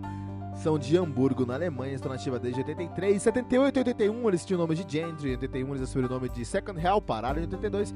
Em 82 eles assumiram o nome de Iron Fest. Em 83 eles assumiram o nome de Halloween, estão nativa desde então. A banda que conta com uma discografia bem discutível, mas no começo sua discografia é muito boa. Então eles têm Walls of Jericho de 85, Keeper of the Seven Keys, parte 1 de 87, Keeper of the Seven Keys, parte 2 de 88, Pink Bubbles Go Ape de 91, Chameleon de 93, Master of the Rings de 94, The Time of the Oath de 96, Better Than Raw de 98, Metal Jukebox de 99, The Dark Ride de 2000, que já apareceu aqui, o nosso Today Metal número 1, tá? Uh, Rabbit, Rabbit Don't Come Easy de 2003, Keeper of the Seven Keys, The Legacy de 2005, Gambling with the Devil de 2009, Unarmed de 2010, Seven Sinners de dois, desculpa, Unarmed de 2009, Seven Sinners de 2010, Straight Out of Hell de 2013 e My God Given Right de 2015. O Keeper of the Seven Keys Part 1 tem a formação clássica, classiqueira do Halloween, contando aí em seu lineup para esse álbum. Michael Kisk no vocal, Kay Hansen na guitarra, Michael Weikert na guitarra, Marcus Grosskopf no baixo e Ingo Schweichenberg na bateria. Halloween, of the Seven Keys, rapidinho uma história. Esse foi o primeiro álbum de heavy metal que eu peguei na minha mão. Acredita nisso? Um amigo meu chegou e falou: Kilton, tem um bagulho bom pra você escutar aqui. Tem um som da hora pra você escutar aqui. Esse é o Bruno, Bruno Gardelin, já, já falei sobre ele aqui algumas vezes. Grande amigo, baterista que a gente tocou junto por muitos anos. Tocamos ainda, eventualmente. De qualquer maneira, ele falou: Ó, tem um CD legal aqui, entregou um CD pra mim assim. Eu peguei a capa do CD, olhei aquela mão demoníaca é, no meio de um. Uh, aquele. Desculpa, peguei aquele, uh, aquele álbum que tinha um, um, mago com, sem cabeça, mas com uma constelação em vez da cabeça sobre o, o capuz, um, uma bola de cristal, uma mão. Falei, pô, isso aqui vai ser da hora de escutar isso e daquele dia em diante. Minha vida mudou, né? Mudou, mudou, mudou, mudou. Então vamos lá. É... Os caras começaram aqui com Walls of Jericho, que é bem diferente do Keeper of Seven Keys Part 1, por um simples motivo. O Walls of Jericho é uma banda mais crua e que você tinha uma formação diferente com o Kai Hansen no vocal. Então o Kai Hansen tocava guitarra e, e, e, e cantava. Tinha uma pegada mais trash, mais agressiva, que não é ruim, mais speed metal. Era um speed metal mais próximo de coisas como é, Motorhead mesmo, coisas mais agressivas, mais trash metal. E aí o o, o Kai Hansen falou: Não, tá um saco ficar cantando e tocando ao mesmo tempo, eu quero focar só na guitarra. Vamos procurar um vocalista. Eles encontraram o Michael Kiske, que é uma peça e, e essencial para o, a formação do Halloween, desse Halloween, do Keep Out Seven Kiss e do Power Metal, Speed Metal alemão em geral. Kiske, junto com o Halloween, eles deram início fundaram estabeleceram os alicerces para a escola alemã do Speed Power Metal, que tantas outras bandas seguem até hoje, que influenciou diretamente, por exemplo, a escola brasileira de Power Metal melódico, por exemplo, olha aí. Então, se temos coisas como Angra, se temos coisas como Xamã, se temos coisas como Hangar, se temos coisas como uh, Holy Saga, Dark Avenger, os caras beberam tudo isso lá no Halloween. A gente teve uma contraparte americana que foi o, o Queen's Right, mas é, tinha algumas diferenças, tinha algumas diferenças assim. Halloween eles começaram com essa escola, estabeleceram o que é o Power Metal. Se a gente pensa em Master Plan, é Halloween. Se a gente pensa em Gamma Ray, é, existe por causa de Halloween. Enfim, tudo isso, né? Os caras são muito importantes. E aí, uh, quando o Kinski veio em 87 pra trazer esse, essa influência do Power Metal, ele trouxe um vocal é, é, é, mais, opere, mais de ópera, não sei falar isso, um vocal mais soprano. Isso fez toda a diferença no som dos caras, transformou o gênero inteiro e criou essa escola, cara. Então, esse álbum aqui, ele é um dos alicerces. Assim, dependendo do que você escuta de heavy metal, você precisa ouvir esse álbum, conhecer o Keep of Seven Keys parte 1 e parte 2, porque eles são defendedores do estilo, tá? E eles. Uh, quando a gente pensa em Keep of Seven Keys parte 1, alguma das coisas mais importantes que acontecem nessa, nesse álbum é I'm Alive, porque é uma música de introdução. Eles, eles começaram com essa história de começar o álbum com uma introdução instrumental no Power Metal, então uma introdução lá que é o Initiation, vem pro I'm Alive. No I'm Alive é um riff simples, tá? Mais simples do que geralmente é no Power Metal, mas é muito poderoso aquele riff e cria uma atmosfera épica que é muito própria do Power Metal, né? Depois eles têm álbuns mais a músicas sociológicas como A Little Time, Twilight of the Gods, que é um pouquinho mais agressivo. Vem com a Tale That Wasn't Right, que é uma balada onde Kiss, Kiss que fala: Eu sei gritar, eu sei fazer vocais agudos e altos, mas eu mando muito notas baixas também. Temos o hino Future World, temos o épico Halloween, tá? Se você é baixista, você precisa tocar Halloween agora. De verdade, se você tá. De verdade mesmo, foi uma música. Eu estudava é, é, baixo e o meu professor falou: olha, cara, se você quiser é, é, aprender mesmo, assim, várias técnicas como salto de oitava, como pizzicato, como fraseado, como tapping, vai, escutar, é, vai tocar Halloween do, do, do, do Halloween, você vai aprender tudo isso de uma vez. E é muito verdade, eu aprendi essa música e várias técnicas que eu nunca tinha pego de verdade, peguei com essa música. Então Halloween pra você que é baixista é essencial. Tem que, tem que saber tocar essa música aqui, tá? Ah, durante toda a música você vai encontrar momentos que é mais rápido, o álbum é mais rápido, é mais power, speed metal, momentos que ele é mais cadenciado. O vocal é uma é, um, é, um, é, é uma uma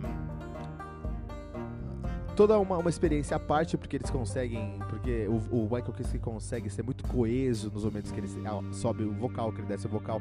Ele tem uma, um carisma na voz que deixa qualquer linha bem característica e bem interpretada. Isso é essencial para um vocalista, né? Tem vocalista que só lê a letra, né?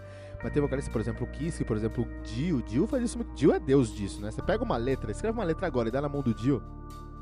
Ele vai interpretar de uma maneira e criar uma, linha melódica que vai virar hino na hora, né?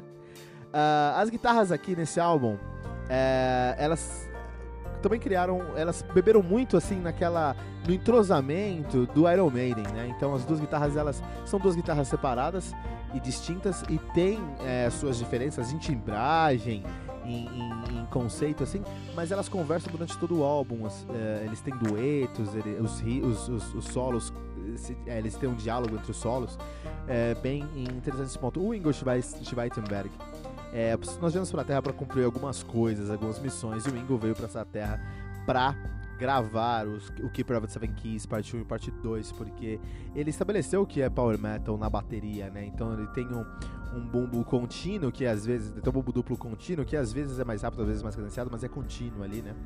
É, que está sempre grudado com o Groscopf. O Groscopf também aqui é a, a, o Grosskopf é um trabalho à parte também, porque o Grosskopf ele consegue cumprir toda a função dele como baixista. É, a timbragem dele o, o, tá abaixo. É difícil explicar isso. Ele tocando tá à frente do tempo dele e a timbragem não consegue acompanhar essa uh, essa uh, a qualidade do baixo aqui. Então, uh, tem um baixo que ainda me lembra muito Queen. É, que, que, que, me lembra muito. Coisas. Vou tentar reexplicar isso aqui. O timbre do baixo não é o, o ideal para as linhas que ele traz. As linhas que o, que o, que o Grossalf traz são linhas muito agressivas, é, que deveriam estar que estão ali na, na, na, frente do álbum, só que eles destoam um pouco de todo o, o, sentimento que essas linhas trazem. Se ele, por exemplo, tivesse nos Estados Unidos, ele tivesse a timbragem lá do King's Right no baixo, que o americano sabe timbrar baixo de uma maneira incrível, né? Se ele tivesse aqueles, aquela timbragem, eu acho que as linhas aqui ficariam mais coesas para o conceito todo. A gente percebe isso, por exemplo, em A Little Time, dá pra sentir isso. Tem um baixo sobrando, fala, esse baixo tá muito bom, mas esse som podia ser um pouco mais grave, mais pesado, mais cheio, mais gordo. Essa realidade está muito, é, tá muito seco e, e deveria ser mais gordo. Uh, o álbum em geral, assim, é um álbum épico, mas tem aquela cafonice, tem aquela a, a, a farofagem na medida certa. Porque apesar de ser um álbum muito épico, você não leva a, a sério como se fosse o maior álbum de todos os tempos. E você também é, não acha que é um álbum que se leva a sério tão dessa maneira. Por ter essa cafonice essa farofagem, você sente que o álbum tá te convidando a curtir o álbum com você ali, entendeu? Isso é muito legal. Ele é, é, é muito do que tem no hard rock. O hard rock ele é, tem um cara solando muito e o solo é, é, muito, é muito técnico e neoclássico e tem aquela timbragem que você pode. que convida você a falar, putz, esse som aqui vai ser um som de respeito. Mas você olha o, o clipe e tem um ventilador na cabeça do cara pro cabelo voar. Você fala, ah, ele tá só tirando uma onda, toca muito, mas tá tirando uma onda. Isso te, é, te deixa familiar com o som, te traz seu próximo da banda. Isso é um, um, uma qualidade muito é, boa. De qualquer maneira, aqui no Metal Mantra nós vamos classificar, ranquear o Halloween Keeper of the Seven Keys, parte 1, como 4.6 pentagramas dourados. Significa que esse álbum, para nós, é um álbum essencial do heavy metal.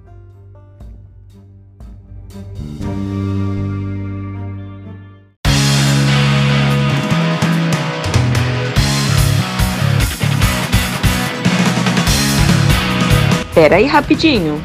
Você ainda não baixou o aplicativo do Anchor.fm? Como assim? Faça isso agora mesmo e busque por Metal Mantra. Favorite nosso podcast e pronto. Você nunca mais vai perder uma atualização sobre o mundo do heavy metal, além de poder ouvir todas as músicas desse episódio.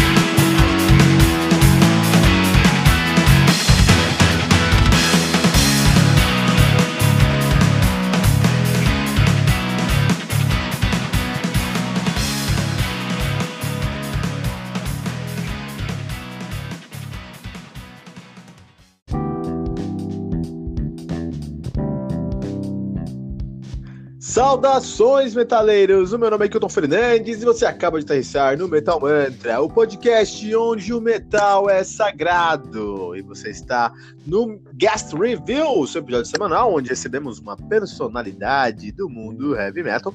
E hoje temos a honra de sentar com o Cadu Puccini, Puccini do Ramen. E aí, pessoal, tudo certo? Grande Cadu! Até que enfim conseguimos sentar nessa cadeira sólida aqui para conversar, hein? É, legal. Agora sim, né? Depois dos contratempos, mas tá, tá, tudo tranquilo, tudo certo. Esse é o mundo, esse é o mundo do podcast, cara. Só, a galera só sabe o que deu certo. Tá errado, a galera. Cadu, é, você já sentou com a gente aqui já, fez uma entrevista com o Ramin, lançamos aí algumas semanas atrás. Ah, então vou deixar o link na nossa descrição para a galera ir lá escutar essa entrevista, mas de qualquer maneira eu vou pedir para você se apresentar para os nossos ouvintes aqui do Metal Mantra. Perfeito. É, eu sou Cadu Puccini, né? Eu sou residente aqui em Joinville, Santa Catarina, no sul do Brasil. Né? Eu sou músico já há pouco mais de, de 20 anos. Né? Eu comecei tocando violão, né? Daí, é, posteriormente, migrei para guitarra, ouvindo rock and roll clássico, que meu pai me apresentou, né? Daí, posteriormente, eu, ouvi, eu peguei influências de músicas mais, é, mais complexas, né? Como metal, rock progressivo, música instrumental né? E atualmente eu tô tocando na, na banda Ramen, que é o meu projeto principal, né? É, paralelo a Ramen, eu tenho meu projeto solo de música instrumental também, né? Que é o Cadu Puccini, né? Que os músicos da Ramen, o Gabriel e o, e o Matheus também é, gravaram para mim os instrumentos, né? O baixo e a batera. E eu toco numa banda de country aqui no sul do Brasil também, uma banda chamada Nash, que é country southern rock, que eu gosto muito. Eu também toco música brasileira, faço bastante fila né, de música brasileira ou quem, quem, quem me chama para tocar, né? É, além de guitarra, também toco viola caipira, que eu gosto bastante, né, de, de viola caipira. É, e, e, é isso aí. Nossa, você é um, uma amálgama de, de músicos e instrumentos aqui sentando com a gente hoje no Metal Mantra quanta energia e quanto trabalho sendo. Que legal. Cadu, você precisa mandar para mim o seu trabalho solo. Eu tô muito curioso para conhecer o seu trabalho solo. Ah, com certeza. Eu, eu envio os links para ti, envio o link do Spotify também. Se, se tu. Depois tu manda o teu endereço para eu mandar uma cópia do CD também que eu tenho. Olha né? Felicidade, cara! É só enviar o endereço ali, cara, eu mando uma cópia para tu, pra tu ouvir, se tu puder também fazer um review posteriormente, eu fico muito contente. Então vou fazer o seguinte, eu vou fazer esse review antes, vou fazer esse review antes agora, você manda o link, uhum. vou fazer esse review aqui certinho. Vou deixar o link aqui no Spotify, no, no, no nosso descrição pra galera ouvir esse som também. É, uhum. eu, fico, eu fico muito feliz que você vai me mandar uma cópia, porque eu troquei de carro recentemente e o rádio não tem Bluetooth. E aí eu tenho que escutar a rádio, eu tô ficando louco. Sim, eu sei como é que é isso. Muito bem. Manda pra... Cara, eu vou pegar uma voltura esse álbum pra parar de ouvir Jovem Pan no meu rádio. Que felicidade, cara. Show. Mas, Cadu, vamos lá. É, eu queria, porque eu queria muito sentar contigo. Muito obrigado por ser sentado com a gente aqui, né? Por que eu queria muito sentar contigo? Porque é, eu quero aprender com você. Eu acho que os ouvintes do Metamantra também precisam dessa, dessa referência. A gente fala, é que o Metamantra eu faço review todos os dias e muitas vezes falo sobre o timbre da guitarra, porque essa guitarra tá assim, porque esse estilo tem um timbre específico, esse artista tem um timbre específico. E eu, eu quero que os entendem disso de verdade nos ajude a entender sobre isso uhum. um pouquinho mais. Tá mais fácil para os reviews aqui. Então, queria hoje sentar com você e falar sobre timbre de guitarra, Cadu. Perfeito. Tá. É, então, né, Kilton, timbre de guitarra, né, timbre na música sempre foi, sempre, é, foi um grande tabu, né? Por quê? Porque a galera é, pensa assim, meu, tem que ter guitarra cara, um amplificador caro, né? Tem que ter equipamento tal, tem que ter isso, isso, aquilo para ter um, um, timbre perfeito. Ou os caras buscam um timbre é, de acordo com a sua referência. Ah, eu gosto do, do Dream Theater, do João Petrucci, eu gosto do Stevie Vai, ah, eu gosto do Satriani, e assim vai, né? É, mas na verdade, uma coisa que eu aprendi durante o longo do tempo, né, que o timbre está mais na tua cabeça e na tua mão, entendeu? Mais na tua pegada. Assim, óbvio, tu tem que ter um, um, um pelo menos um, um mínimo de condições, né, de, do, do teu instrumento, para tu dos teus equipamentos, para tu conseguir extrair um timbre de qualidade.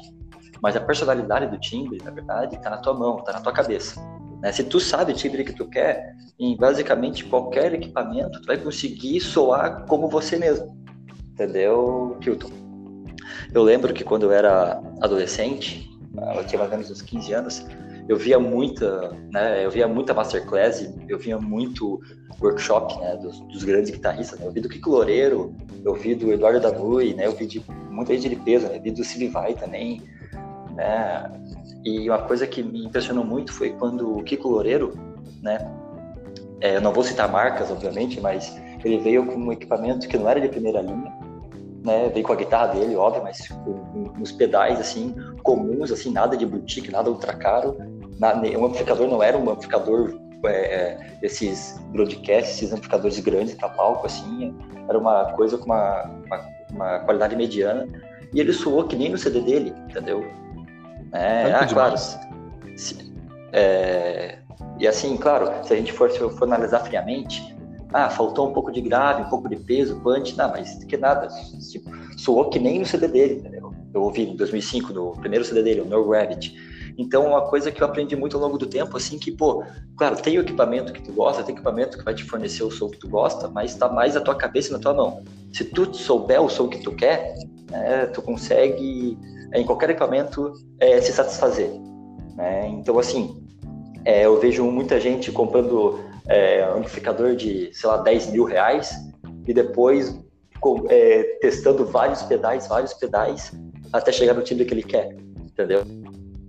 Ele explorar mais a cabeça dele, explorar mais ele mesmo, o músico, né? O seu estilo, ele consegue, acho que, chegar no timbre é, é, que está na cabeça dele. Que se o cara é, compra muito equipamento e, não, e, e, mesmo assim não acha o timbre dele, é porque ele não sabe o timbre que ele quer. Entendeu, Kilton? Então, assim, atualmente eu eu tenho, né, o, o, como é que é, o meu setup de guitarra, que eu sou muito contente né? Mas eu sou meio de, de, é, desprovido de marca. Tanto que quando eu gravei a Ramen, eu gravei com a minha guitarra, mas com um setup de amplificador que eu nunca toquei na vida, que eu que assim que não faz nem um pouco do meu do meu setup, entendeu? E isso soou como eu como eu realmente queria, né? Então assim foi, inclusive eu quando quando eu gravei lá com o Caio lá, lá em lá em Brasília, é, e até perguntou, ah, Cadu, tu tem alguma uma preferência de equipamento? E eu, eu peguei e falei assim, ó, Caio, eu quero meu som assim assado. Beleza, ele chegou no, no som que eu que eu descrevi para ele e ficou perfeito para mim, entendeu? Ah, pô, sempre tem que melhorar, né? Sempre tem uma coisa ou outra que tu acha que pode melhorar, mas isso tu, tu, tu constrói com o tempo e tu constrói com experiência, né? Sempre tem o que melhorar, eu acho. Não, demais. Adorei o que você falou em vários aspectos, na verdade. Acho que muito obrigado por dar essa aula pra gente sobre timbre. Acho que os nossos ouvintes vão adorar e aproveitar muito do que você está nos ensinando. É, eu hoje sou podcaster, é como eu contribuo com o mundo do heavy metal, compartilhando sobre o mundo do heavy metal no podcast, mas por muito tempo eu toquei. Pode parecer um pouco alienígena, mas sim, eu já toquei um dia. Senhor Cadu eu sou baixista, né?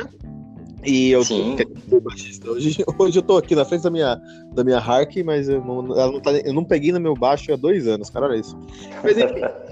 mas é. E eu sempre tive esse problema com pegada. Puta, eu, eu, eu tirar os sons, os, as músicas tirar. Eu tive uma banda cover de Camelot um tempo, eu conseguia tirar as músicas e tudo mais, mas, e, e fazia funcionar no, no estúdio, no show, mas é, eu sempre tive problema com pegada. Isso me incomodou. E eu tive aula com o Biek Ohaitos, que me ajudou muito nisso, e o cara que me ajudou muito Uhum. nisso foi o Bruno Lodislau, baixista hoje do André Matos, né? Uhum. Ele me ajudou com pegada. E ele me ajudou com a posição da mão direita mesmo para ter uma pegada um pouco mais firme, para conseguir um som mais é, pungente. Isso funciona na guitarra também? Porque você trouxe a, a, a sua, a sua mente e, e, e onde você quer chegar no seu som. E eu concordo absolutamente. A galera, acho que a galera não consegue chegar no som que quer, porque não sabe o som que quer. Isso mesmo. Ele vai começar a ir direcionar pra lá. Mas no baixo, por exemplo, a mão direita, a posição da mão direita me ajudou bastante em alguns exercícios específicos. Tem isso na guitarra também ou não? Ainda fica mais na mentalidade. Com certeza tem na guitarra também. É, no baixo é mais sensível porque tu geralmente usa mais os dedos, né? E o baixo, de fato, ele a captação é mais sensível que, que a guitarra mesmo, porque os graves se propagam de uma maneira maior, né? O- do, do que os agudos, né? Então, é, na guitarra, até a, até a, a, a gramatura da palheta, né? Ou até o tamanho da palheta, ou como tu abafa as cordas, ou como a posição que tu ataca as cordas né, na, na- na- com a palheta, muda o timbre. Entendeu? Muda muito. Nossa, eu, eu lembro que eu ficava estudando muitos guitarristas, a mão direita de muitos guitarristas, né, para entender como é que eles faziam palm mute, como eles abafavam, como eles é, evitavam as outras cordas soarem enquanto fazia tapping, né? Sabe, o tapping no metal é uma técnica que o cara tem que saber para tocar. Não tem que saber, mas é muito utilizado. Né? Então, assim, o, o tapping também, o timbre, como tu, quando tu utiliza o tapping, também é, é, é, é muito influenciado pela tua, pela tua mão da palhetada, né? E o que acontece? Eu estudei muito tempo o Steve Morse, né, que é um baita guitarrista, que ele tem uma palhetada brutal. É o Steve Morse, uma palhetada muito foda, né, e ele sempre palheta alternado, né, e a maneira que ele segurar a palheta é, valoriza muito o timbre dele, valoriza muito. Né? Tu ouve as notas com muita clareza. Eu estudei muito ele para conseguir é, dar muita clareza nas notas que eu toco. Né? Ah, usa ligado, usa também, né? Mas o meu timbre é muito mais baseado na palhetada. Né? O, e é uma coisa que eu sempre é, é, procurei aperfeiçoar fora a palhetada, é o vibrato. Que é a maneira que tu termina as notas, que termina uma frase, né?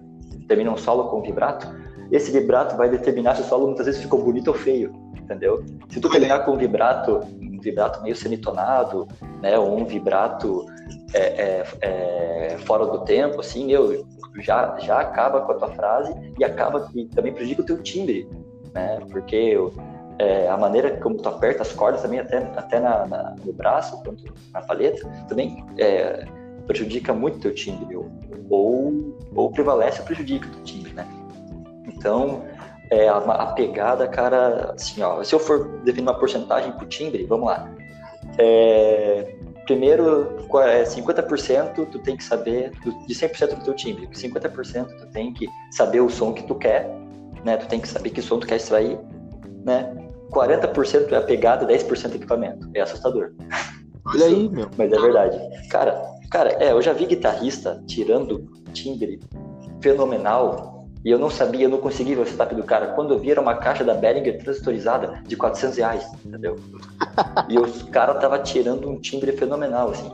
O cara tocava baita música, tocava muito, não, não me recordo o nome do cara agora, mas eu me recordo que o cara tava com uma caixa de estudante, entendeu?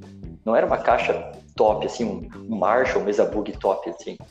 Daí isso, isso também, assim, é, ao longo do tempo, eu entendi, cara, que primeiro tem que saber o som que tu quer, né? Claro, assim, se eu for falar marcas de equipamento, o que, que eu uso atualmente, eu acho importante até a gente comentar marcas, assim, né? Mas eu, eu enfatizo aqui que, que não é que o que eu uso não é necessariamente o melhor do mercado, óbvio, mas o que eu gosto, né? Eu, o meu som é base, baseado em amplificador valvulado e o meu drive vem das minhas caixas, não vem de pedal. Eu não, não uso drive de pedal. É, por que eu não uso drive de pedal? Porque, na minha opinião, é, é, eu gosto de dinâmica. Isso, e eu achei nos, nos amplificadores da Marshall, especificamente no JC1800, ele só tem um canal de drive, não tem nem canal clean ele, né? E eu achei ele nele um, um, drive muito dinâmico, que eu consigo chegar num timbre clean só diminuindo o volume da guitarra. Né? Daí eu tenho um pedal de booster, né, que ele dá mais volume de entrada no amplificador e eu consigo um timbre mais poderoso com mais sotaque para solos. Mas o JC1800, esse amplificador, cara, ele né, me, me satisfez em todas as gamas da música, tanto no metal, quanto no country, quanto na música brasileira, né, em tudo. Né? Esse é o cara que eu, que eu tô mais usando atualmente para tocar. É, até porque no seu caso, o seu amplificador ele tem que te dar uma, uma gama maior de diversidade, porque você tem uma timbragem na RAM, mas quando você tá tocando canto, você tem uma timbragem totalmente diferente, né? Então, Isso mesmo. Isso mesmo. É tanto mas... até que foi. Até que a Mônica, esses tempos, é, há uns, esses tempos, há, tipo, uns dois anos atrás, até perguntou para mim, ah, pô, mas com esse Marshall aí que tu toca os outros estilos, será que ele não vai na RAM não vai ficar tão bom assim? Ah, vamos testar, né? A gente testou, ele ficou legal, só que ele faltou talvez um pouco mais de ataque, assim. Então, talvez na RAM, se fosse para usar, teria que explorar um pouquinho mais, né? Assim, é, é, no setup ao vivo, teria que explorar um pouco mais para chegar no, no timbre do CD, né? Que o timbre do CD a gente gravou com, foi gravado com três, com dois amplificadores, né? foi com o Mesa Bug e com, com o Engel, um amplificador, o ENGL, né, um amplificador alemão, né, para chegar naquele timbre ali. Né, que, o, que o... Oi? Eu... É, cortou aqui o tom. Eu conheço esse Engel. Ah, sim. Sim, esse Engel, assim, é, ele me impressionou. Né? Eu, eu, é, ele foi gravado para os solos, daí para e, e para algumas bases mas ele me impressionou mesmo a qualidade dele. É, e o Caio fez um trabalho muito bom de chegar no. no, no tipo, tava na minha cabeça e extrair, extrair o timbre que eu falei pra ele, assim, ó, oh, Caio, quero isso. Meu, o cara parece que entrou na minha cabeça e falou, não, tá aqui, entendeu? Nossa, foi muito, foi muito legal mesmo. Ah, isso é, isso é, é o, o, bom de você trabalhar com profissionais que sabem ali te direcionar, né? te colocar onde você deveria estar. Isso mesmo. Isso e, mesmo. agora, e agora eu vou, eu vou ganhar um pouquinho mais de seu respeito agora, Cadu. Acho que agora eu vou ganhar um pouquinho mais de seu respeito. Porque eu, meu, um, um dia, quando eu era moleque, eu falava, um dia eu vou ter um, um pedalboard muito louco, assim, vou conseguir colocar todos os pedais que eu quero ali. Porque pra quem toca, ou quem tocou no meu caso, pra quem toca com você, pedal é boutique, né? Pedal é guilty pleasure, você vicia, né? Vicia. Uhum, isso mesmo toda semana um novo pra você ter um pedal cada vez maior. Nem que você não vai usar tudo, mas é legal ter aquilo, né? Mas enfim, eu, eu, eu sempre quis ter um pedalboard. Hoje, como eu podcast, todos os meus gadgets são mais relacionados a, ao podcast. Mas um dia ainda vou montar meu pedalboard. Até no começo do meu podcast, eu usava alguns pedais para criar efeitos para minha voz pro podcast. Mas de qualquer maneira, é, eu tenho um zoom antigo, um zoomzinho, é um pedal antigo, já saiu de linha, mas ele é muito legal, especial para mim, porque ele tem pressão com válvula, senhor Cadu Puccini. Caramba, compressão com válvula, cara. Vem do meu, vem do meu pedal. Eu, eu, eu, foi um achado, encontrei na Teodoro algum, quase 20, quase 10 anos atrás. Não, mais, muito mais 10, mais bem mais 10 anos atrás. E puta, fazer esse pedalzinho. Mas, é, eu tô falando sobre isso porque eu quero que você nos ajude a entender a diferença de uma guitarra com transistor, um som com transistor e um som com válvula. Perfeito. Então, cara, pra, na minha experiência, né, que, eu, que eu tenho amplificadores transistorizados, tenho amplificadores valvulados também, a válvula te dá mais dinâmica, né? O que, o que é a dinâmica no som? É, o, é a maneira como tu ataca. Se tu bater muito forte, ele vai te dar um som mais rasgado, mais com mais drive, né? Com mais potência. Se tu bater mais fraco, ele vai dar um som mais clean, entendeu? Vai dar um som mais contido, vai dar um som mais aveludado. Então, assim, essa é a vantagem da válvula. Ela respeita muito a tua tocabilidade. Isso pode ser uma armadilha, porque é, se tu não tem uma técnica boa, uma constância boa na, na paletada e na mão esquerda, pode soar várias notas com, com, com intensidades diferentes, entendeu? Uma pode ficar mais forte, outra mais fraca, né? isso é uma, uma armadilha também. Mas ao mesmo tempo, cara, é, o drive dele é mais quente, o drive da válvula é mais aveludado, o drive da válvula é mais poderoso, entendeu? Ele tem mais grave, mais peso. Ah, mas eu consigo chegar nesse timbre com transistor. Claro que consegue. Tem transistores muito bons, né? Meu Deus, é, eu não vou tirar o mérito de, de, de, de, de transistor em, função da válvula nem um pouco. Mas, é, para minha experiência, né, o que que eu, o que eu consegui alcançar de timbre é, tá na válvula, é, para mim. Né? Não estou tirando mérito de nenhum outro fabricante transistor ou de nada transistorizado. Inclusive, tem amplificadores digitais que simulam válvula tão bem quanto os próprios valvulados, entendeu? Que até pô, tem o Amplitube aí, o Guitar Rig, o, o Fractal, o Kemper, que simulam muito bem. Né? E assim, cara, não vou tirar o mérito deles, mas para mim vale mais a pena eu ter um amplificador valvulado, né, com alto-falantes reais ali mesmo, né, para dar toda essa característica que eu, que eu descrevi, né, a dinâmica. O que pega para mim, principalmente a dinâmica, sabe, o que do timbre. Né? Até, e é isso que pega. Até porque você precisa de dinamismo, né? Você precisa estar em diversos ambientes diferentes, acho que faz sentido isso. Você falou sobre guitar reg, sobre amplitude, isso é muito legal. O, o, a gente vive na plenitude dos tempos hoje, né? Porque Sim. Eu uso guitar rig para estudar, pra, quer dizer, quando eu pego no baixo, já faz dois anos, né? Eu plugo no, no, no, no PC e uso guitar rig para estudar, para gravar alguma coisa, para me divertir mesmo. Se eu tivesse isso com 15 anos, Sr. Putin, eu seria um monstro hoje, cara. Um... Meu Deus. Se eu tivesse isso com 15 anos, cara, também. Meu Deus. Eu peguei, eu, eu, peguei bem o início né, do, da tecnologia digital para música ali. Eu peguei a versão do Guitar Rig 1 quando eu tinha acho que 16 anos, mas eu não tinha condições de comprar e adquirir, né, isso aí época. Então, assim, eu, eu pô, eu, eu tive. Meu, meus pais deram condições muito boas para estudar. Era uma guitarra boa para mim quando, quando eu fiz 14 anos, quando eu fiz 13 anos, né? Um amplificador legal para eu, eu tocar, né? Daí, com o tempo que eu fui amadurecendo, que eu fui conseguindo experiência na música, eu fui adquirindo mais guitarras, né? Daí eu entendi qual era o meu tiro, entendi qual era a minha guitarra, né? Entendi qual era a minha personalidade na música. E agora, assim, eu posso dizer que o Guitar Hero é uma ferramenta de estudo e produção minha. É, todas as músicas que eu troco ideia com o Matheus, o Matheus manda para mim as, as, a, as trilhas que ele desenvolve para Ramen, eu uso o Guitar Rig para fazer as guitarras. É, não só não só para Ramen, mas também para outros projetos. Eu uso muito o Guitar Rig. Eu comprei a pedaleira do Guitar Rig ali até para eu, eu, eu ter um sistema móvel, né, para quando eu tiver que viajar, né, eu ligo a pedaleira no meu notebook ali, né, e eu tenho um alto-falante pequenininho também, ou fone de ouvido, nossa, cara, isso aí é uma baita ferramenta de produção e estudo. Uma baita ferramenta mesmo. Pô, aquele, aquele Vox, aquele amplificador de fone da Vox, eu tenho um que você coloca no baixo e você coloca no fone e você toca quando você quiser.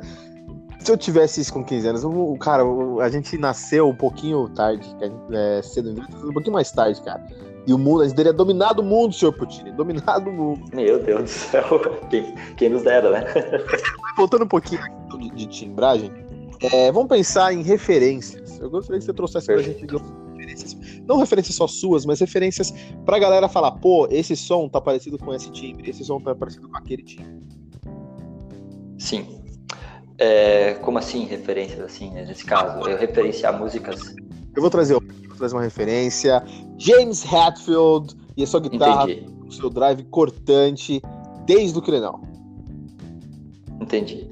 É, o que acontece para mim, as minhas grandes referências, no caso, é, é, quando eu gravei a Hammer, eu vou dar exemplos de, de trabalhos que eu gravei, né, porque é, eu posso dizer para ti vários guitarristas que eu acho que quem representa timbres bons, mas para mim o timbre que eu gosto está na minha cabeça, né? Então, assim, ah, é uma coisa assim, ah, eu gosto do aveludado do Steve Vai, eu gosto do ataque do drive do Steve Morse, entendeu? pô, eu gosto do, do metal dos anos 80 ali, ele teve uma linguagem muito boa de power de, de metal, pra, de, é, de drive para power chord. Então, assim, eu tenho várias referências para cada tipo, assim, para cada estilo, né, que eu montei o meu timbre. Mas, assim, um, um timbre que eu ouço até hoje, eu, eu tiro o chapéu para, para esse timbre, é um álbum do Ronnie James Dio, do Dio, de 1990, chamado Look Up the Wolves. Incrível! E o guitarrista que gravou com ele na época, cara, o guri tinha 20 anos, cara, acho que é o, o Howard Robertson, ou Robertson Howard, não lembro qual era o nome do cara. É, a, a, agora, depois eu falo ali, mando pra ti o nome do cara ali. Eu tô buscando aqui, fiquei Mas o, o timbre do cara, velho, é fenomenal nesse álbum, fenomenal. Inclusive, eu fui atrás né, de eh, pesquisar o, o que, que ele usou para gravar, né? Pô, ele usou um, um timbre, um, um setup muito, muito simples. Ele usou uma guitarra Charvel na época, né? É, ele usou um JC 1100, entendeu? E, e, um, e um pedalzinho da Boss de drive para empurrar o JC 1100, entendeu? Para dar mais drive, assim. Pô, eu achei que ele, com um setup muito simples, ele chegou num, num timbre muito poderoso, entendeu, cara? Pô, eu, aquilo é, é, me impressionou muito, assim. Outro que eu gosto muito do timbre é o Steve Morse. Só, só antes de chegar no Steve Morse, ah, você tá falando de Robert, de Rowan Robertson, ele... O, Over, o Rowan Robertson, esse mesmo. Ele gravou com o Dio em 90. Gravou com o Dio, Lock Up the Wolves, nos anos 90. Ele toca atualmente no DC4 e Serpent's Ride. É o Serpent's Isso Ride. mesmo. Mas já tocou no, no, no, no Freedom também, você pode encontrá-lo no Altaria, no The Fallen Empire, ele também gravou lá. Perfeito, obrigado, Guilherme. E quando a gente tá falando sobre o Steve Moore, e esse ataque eu tinha falado, eu tinha falado eu tô me lembrando agora. Você tá falando do sweep dele? Isso, é que na verdade ele não usa sweep, né? Ele usa a paletada alternada. Por exemplo, geralmente nos arpejos, né, os guitarristas de metal, a maioria dos guitarristas usam sweep. Eu uso sweep também, né? Mas o Steve Morse, ele usa paletada alternada, só que na velocidade de um sweep. E é uma coisa fenomenal, assim. E o arpejo dele fica com uma sonoridade muito única. Os arpejos dele ficam com uma sonoridade muito única mesmo. Né? É, e eu, eu tenho estudado técnicas assim também para conseguir mais personalidade nos meus arpejos, mas é muito difícil. Então eu meio que uso uma técnica híbrida também, né? Entre sweep e paletada alternada. Isso tô, na verdade, eu tô pensando em timbre, tá? Porque eu quero que o meu arpejo fique com a sonoridade de paletada alternada, no caso, fique com a sonoridade de cada nota, né? É, não muito seguida da outra, não, não embole tanto. É, aí que tá. É, muitas vezes a gente tem que usar técnica para desenvolver um timbre, não usar técnica só para tocar melhor e mais rápido, entendeu? Sim, claro. Faz todo sentido. Mas você estava falando, você ia, falar sobre o Steve Morse mesmo, como referência em timbre? Sim. Mas eu... Então, é, é, fora do Steve Morse, eu gosto também muito do timbre do Matthias Eklund, o cara que toca no Freak Kitchen. Puta, o... cara, essa banda é caótica. Caótica. Caótica. Caótica. Esse cara, ele tem um timbre muito foda também. Porque ele tem um timbre muito aveludado e entubado. E, e, e se for perceber, é, ele tira uns harmônicos muito agudos, harmônicos com sustain muito, muito alto. Só que o drive dele não é um drive fenomenal, um drive com ganho socado. A outra coisa interessante, a maioria dos guitarristas né, que tocam em banda de metal, banda de rock, que a gente acha que tem um ganho de drive muito alto, não, o ganho deles é moderado. Aí que tá. É, é mais a maneira que eles tocam, que atacam a guitarra, é que dá a impressão que o ganho é poderoso. Claro, eles gravam em estéreo, né? Muitas vezes eles, eles micro, usam mais de um microfone na gravação para encher, para engordar mais o timbre, mas o ganho é moderado. O ganho não é, não é aquele pega o, o ganho ali, bota no 10 e fica que nem a galera que compra Metalzone, né? Compra Metalzone, bota o ganho lá no máximo e vira uma caixa de abelha, entendeu? Então, assim, o, o, o Matias Eklund, do Freak Kit, tem um timbre fenomenal para mim também. Né? Como é que o cara consegue esse ganho mais alto sem aumentar o ganho? Você falou, eu me perdi. Ele consegue isso? Ah, sim. É, o que acontece é a pegada dele, como eu falei. A maneira como ele pega na guitarra, ele valoriza o sustain, entendeu? E ele valoriza também é, os harmônicos dele. E não precisa de um, de um ganho muito alto. O que eu acho que ele faz ali, eu não fui, eu não pesquisei muito a fundo, né, o timbre dele, mas acho que ele faz, ele deve usar compressão, ele deve usar bastante compressão para dar sustain, né, mas o ganho dele é um ganho moderado, cara, é um ganho assim, sei lá, ele deve utilizar, eu, eu no meu JC 800, eu uso meu ganho no máximo, só que ele é um ampli low gain, né, ele é um ampli com, com ganho baixo, eu uso o ganho dele no máximo e ele me dá um crunch, não me dá um drive fenomenal, assim, me dá um crunch. Daí com o booster eu, eu chego num, num drive com mais sustain. Legal. Técnicas escusas, senhor Putin, aqui no podcast hoje. Eu, eu, você falando sobre ganho baixo para conseguir um som mais pesado, eu falei, nossa, como que ele consegue isso? E aí você falou da pegada, eu falei, ah, deu uma preguiça de estudar a pegada para conseguir um semelhante baixo, cara. Mas é isso, não é fácil, né? Timbragem é uma uma timbagem mais sólida, não é fácil. Se fosse fácil, todo mundo teria um timbre bom e colocaria numa caixa e venderia, né? Sim, não é isso. Com certeza, com certeza. Tanto assim, ó, Kilton, uma coisa interessante, nos amplificadores digitais, tipo Fractal e Kemper, que tem é, bastante gente vendendo presets de timbre, né? Pô, isso é muito bom para estúdio, isso é muito bom, principalmente para gravação e produção né, em estúdio. Mas acontece é que se tu não tiver uma pegada boa e tu não souber como utilizar isso, não adianta nada tu comprar esses presets de timbre, entendeu? Pô, ah, eu comprei o preset do Steve Vai para usar meu, Steve Vai tem um baita timbre. Ah, mas eu não sou ele para utilizar o timbre dele. Eu não tenho a técnica dele. Aí que tá. Então, assim, eu, eu acho que primeiro o pessoal tem que ter na cabeça o timbre dele, ter na cabeça né, o, o que ele quer, né, ter um objetivo é, né, de timbre no, na, sua cabeça para depois ir sair investindo, comprando. Eu conheço gente, né, cara, que fala assim, meu, Cadu, que pedal eu compro, que amplo eu compro? Pai, eu falo, pessoal, é, tu compra, qualquer ampli vai te, vai te dar o timbre um timbre bom, assim, na verdade, qualquer ampli. Tu tem que saber, cara, o que tu quer na tua cabeça, entendeu? Pô, ah, o, o Fender Twin é um baita ampli para som clean. Pô, mas tu consegue chegar no som clean bom pra caralho com Mesa Bug ou Marshall também, entendeu? Por mais que esses amplis sejam mais para drive e distorção. Ah, pô, o, mas o Fender Twin ele não tem um canal de drive bom. Beleza, bota um pedalzinho de drive ali que tu acha interessante, você vai conseguir um drive legal também, entendeu? Aí que tá. Né? Tu tem que saber o timbre que tu quer para tu conseguir investir da maneira correta, né? E, e sem e, evi, e evitar é, ficar comprando 20 pedais, claro. É, a não ser que você seja um colecionador, né? Sim, mas é, eu lá em casa tenho bastante pedais, só que eu fui acumulando durante o tempo até eu chegar no timbre que eu gosto. Entendeu? Sim, eu tenho, cara, eu tenho mais de 20 pedais na casa, acho que eu tenho tem mais de 20 pedais assim, desde o desde Strymon, Boss, até o, vários pedais nacionais, a Fire também, que eu acho muito boa, né? O, o TC Electronics também é muito bom, assim. Rola, rola, Mas eu adquiri. rola uns boutiques de pedal hoje. Rola uns boutiques de pedal no Instagram hoje em dia que eu sigo, eu fico louco, cara. Fico, Eu também, cara. eu quero aí agora. Os, os da Strymon, cara, meu. Os da Strymon, não sei se você conhece, que eu tô marca americana. Tô dando um Google agora. Meu, cara, é, o, olha o, o Strymon, o Big Sky, uma máquina de reverb. Meu, eu, eu, quando eu vi isso aí, cara, eu fui louco, eu comprei esse pedal aí, né? Eu uso nas minhas produções, uso em gravação, cara. Esse reverb é fenomenal. Eu acho muito bom, cara. O Big Sky, da, da Strymon. Olha aí. Mas eu tô tô dando um Google agora, já vou. E é, é- é- é- quem curte heavy metal como a gente, né? A gente percebe que pedal, não pedal, mas timbragem em si é uma ciência, cara. O que tá ainda mais Cara, é uma ciência. a- a- ao heavy metal. Eu, eu, eu sou muito feliz hoje de ter meu podcast up and running aí. Eu escuto heavy metal todo dia. E por mais que a banda seja obscura, por mais que a banda seja uma banda que talvez não seja tão valorizada, eu escuto aquele som e eu tento entender como é que o cara tá trazendo aquele som, que, que, que técnica que ele pode estar implementando para trazer um som novo.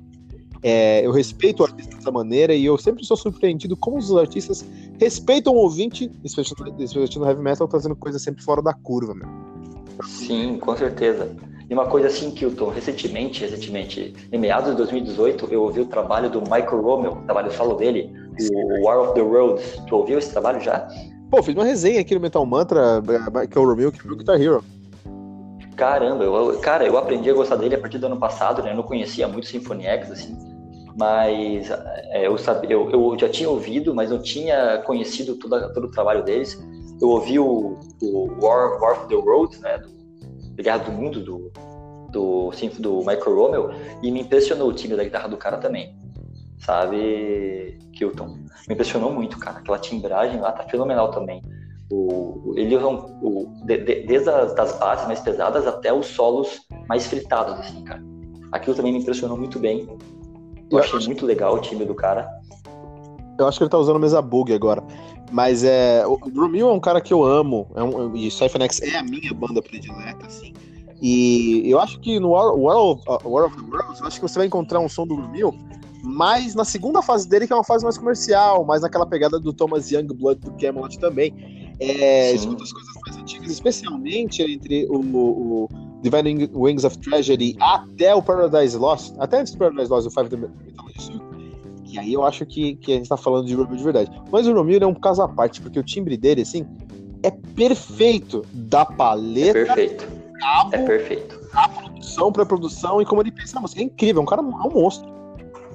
Mas aí que tá, Kilton, assim, ó, eu consigo ouvir o Michael Romeo em várias fases. Eu percebo como, como o timbre dele evoluiu entendeu? E assim, e não evoluiu só tecnicamente equipamento, porque ele sempre usou coisa boa. Evoluiu em pegada mesmo, evoluiu, ele, ele amadureceu mesmo como músico.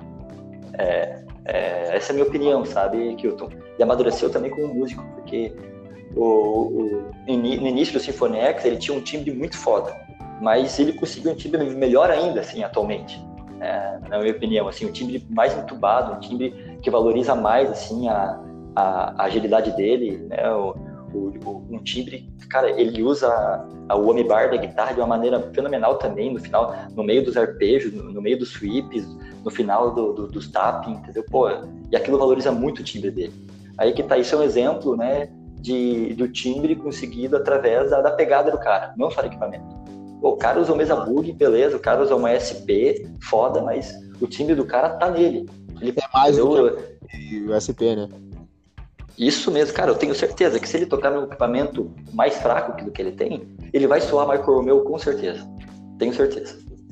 Não, isso é verdade. O, o... Mas assim, eu concordo que o som dele tem evoluído em certos aspectos, mas você não acha que o som dele, não no, no War of the Worlds, que acho que é um ponto à parte, mas no The Underworld do, do, do Cypher, você não acha que ele ficou muito comercial? Eu sinto ele muito comercial, senhor Coutinho. Ah, sim. É, essa questão de produção, né? Eu não sei, é que o War of the Worlds, que é a referência mais, atual que eu tenho dele, que eu, que eu ouvi demais, assim, é, eu ouvi porque eu gosto muito de trilha de, de cinema, de trilha sonora cinematográfica. E aquilo remete muito a uma trilha sonora de cinema, né? Remete muito a uma trilha sonora mesmo, né? Mas no último trabalho que tu, que tu comentou ali, de fato, eu acredito que tenha ficado mais comercial em função, assim, em função de produção mesmo. Eu acho que o pessoal quis penso, é, quis pensar da seguinte maneira: pô, o que mais está vendendo é isso, o mercado está indo para esse lado, vamos para esse lado entendeu? Porque ali não era só ele que decidia, né? No War of the Roads, o trabalho é dele e acabou. Ele pensou, ele, eu acredito que ele tenha pensado assim, vai ficar dessa maneira e acabou, entendeu? Não, concordo absolutamente. Tanto que a gente pensa em War of the Worlds e o Underworlds, tem, é, bem, são dois trabalhos bem diferentes. Mas o, o, você falou sobre você suar sobre o seu timbre é, em vários, em, independente de onde você está tocando. Eu tenho isso para mim com o, o Billy Sheehan, cara time de baixo é um uhum. pouco mais complicado de se identificar, de se criar uma identidade, né? Eu acho que o Billy Sheehan faz isso muito bem. Se o Billy Sheehan pegar um baixolão, eu vou saber que é ele, cara. Vou, ele vai Com dar um certeza. jeito. Vai dar um jeito de colocar um phase ali de algum jeito, cara. Não sei Com certeza, tanto que, que a gente ouve ele no Sons of Apollo, né? Ele. No Sons of Apollo, que é o último trabalho dele, Justo. né? Com o Bumblefoot, com o pessoal, com o Portnoy lá, ele tá, ele tá fenomenal. Tá um timbre X ele tá no, lá com o Rich Cotten, lá no Warner Dogs, tá o timbre X também. No Mr. Big tá o timbre X também. Com o Steve Vai, ele tá com o timbre X também. Então, assim, até com, eu já vi gravação dele com o Steve Morse, que eles fizeram uma música do Rush, a La Vida Estrangiato, eu percebi que era o Billy Sheehan, só ouvindo o sol de baixo. Meu, isso aqui é o Billy Sheehan, com certeza. Ah, esse é Billy Sheehan, eu fui atrás, era o Billy Sheehan. É verdade, cara. O Billy Sheehan consegue isso, cara. É fenomenal isso mesmo, cara. Então, assim, interessante como o timbre tá na pegada, tá, tá na cabeça do cara o timbre. É, isso, isso é E eu acho que isso é o ápice de um músico, ele criar uma identidade tão sólida que ele se torna reconhecível pelo seu som e não pelo seu nome. Eu acho que isso é o, o ápice de, do músico mesmo. Que legal, Cadu. Sim, com certeza, com certeza. Cadu, muito bom receber você aqui. Eu gostaria de conversar com você por sete horas sobre ti. Idem, igualmente, igualmente, cara. Calma, a gente precisa terminar aqui. É, muito, muito, muito obrigado por vir aqui no Metal Mantra falar sobre isso. Ó, já tô criando uma pauta aqui onde eu vou trazer você e guitarristas de outras bandas pra gente. O guia definitivo do pedalboard. A gente fala sobre Porra. Cara, pode contar, pode contar comigo, cara, que eu vou ser, ficar muito contente de trocar experiências com outra galera também, cara. Né? Uma coisa que eu sinto falta é isso também, trocar mais ideias com, com outros músicos undergrounds também, que a gente sempre busca referência dos, dos top, dos grandes que estão que lá, lá em cima, né? Que estão nos holofotes, mas eu sempre sinto falta de trocar ideia do under, com a galera do underground também, que tem muita experiência, tem muita coisa massa, tem muita qualidade no underground também. Demais, acho incrível. E eu, eu, a minha a maneira que eu posso contribuir com o heavy metal hoje, eu tenho uma banda, uma banda de heavy metal que a gente não toca há dois anos. Mas tá lá, tá? Tem um grupo no WhatsApp lá. Marcar o ensaio. Mas e eu não consigo contribuir nesse ponto, porque a vida acontece, né? A gente tá aí na correria.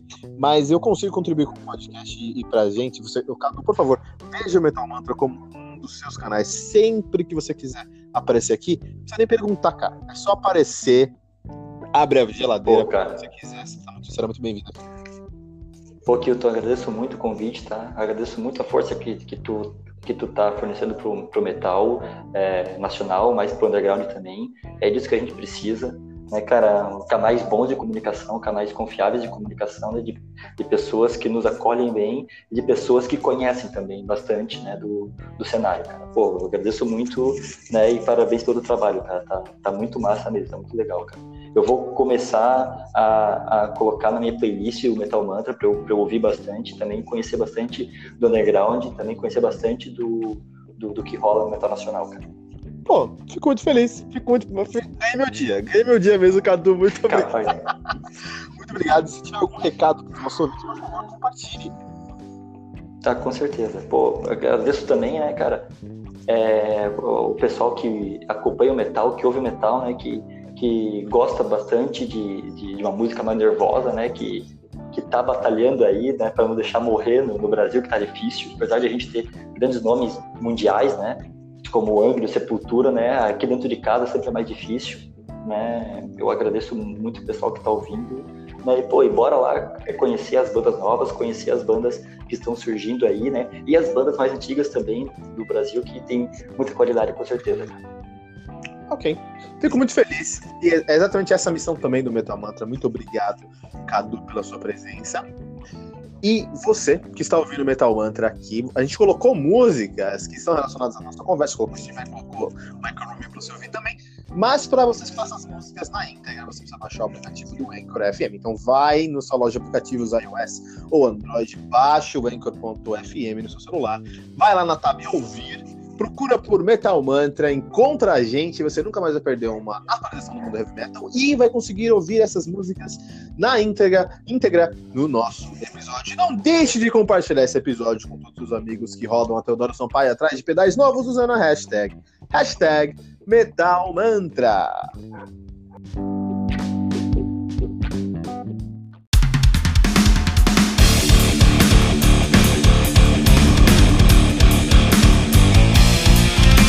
Você ouviu mais uma edição Metal Mantra, o podcast do Metal Sagrado. Apresentação: Kilton Fernandes. Não deixe de compartilhar a palavra do metal compartilhando esse episódio, usando a hashtag Metal Mantra.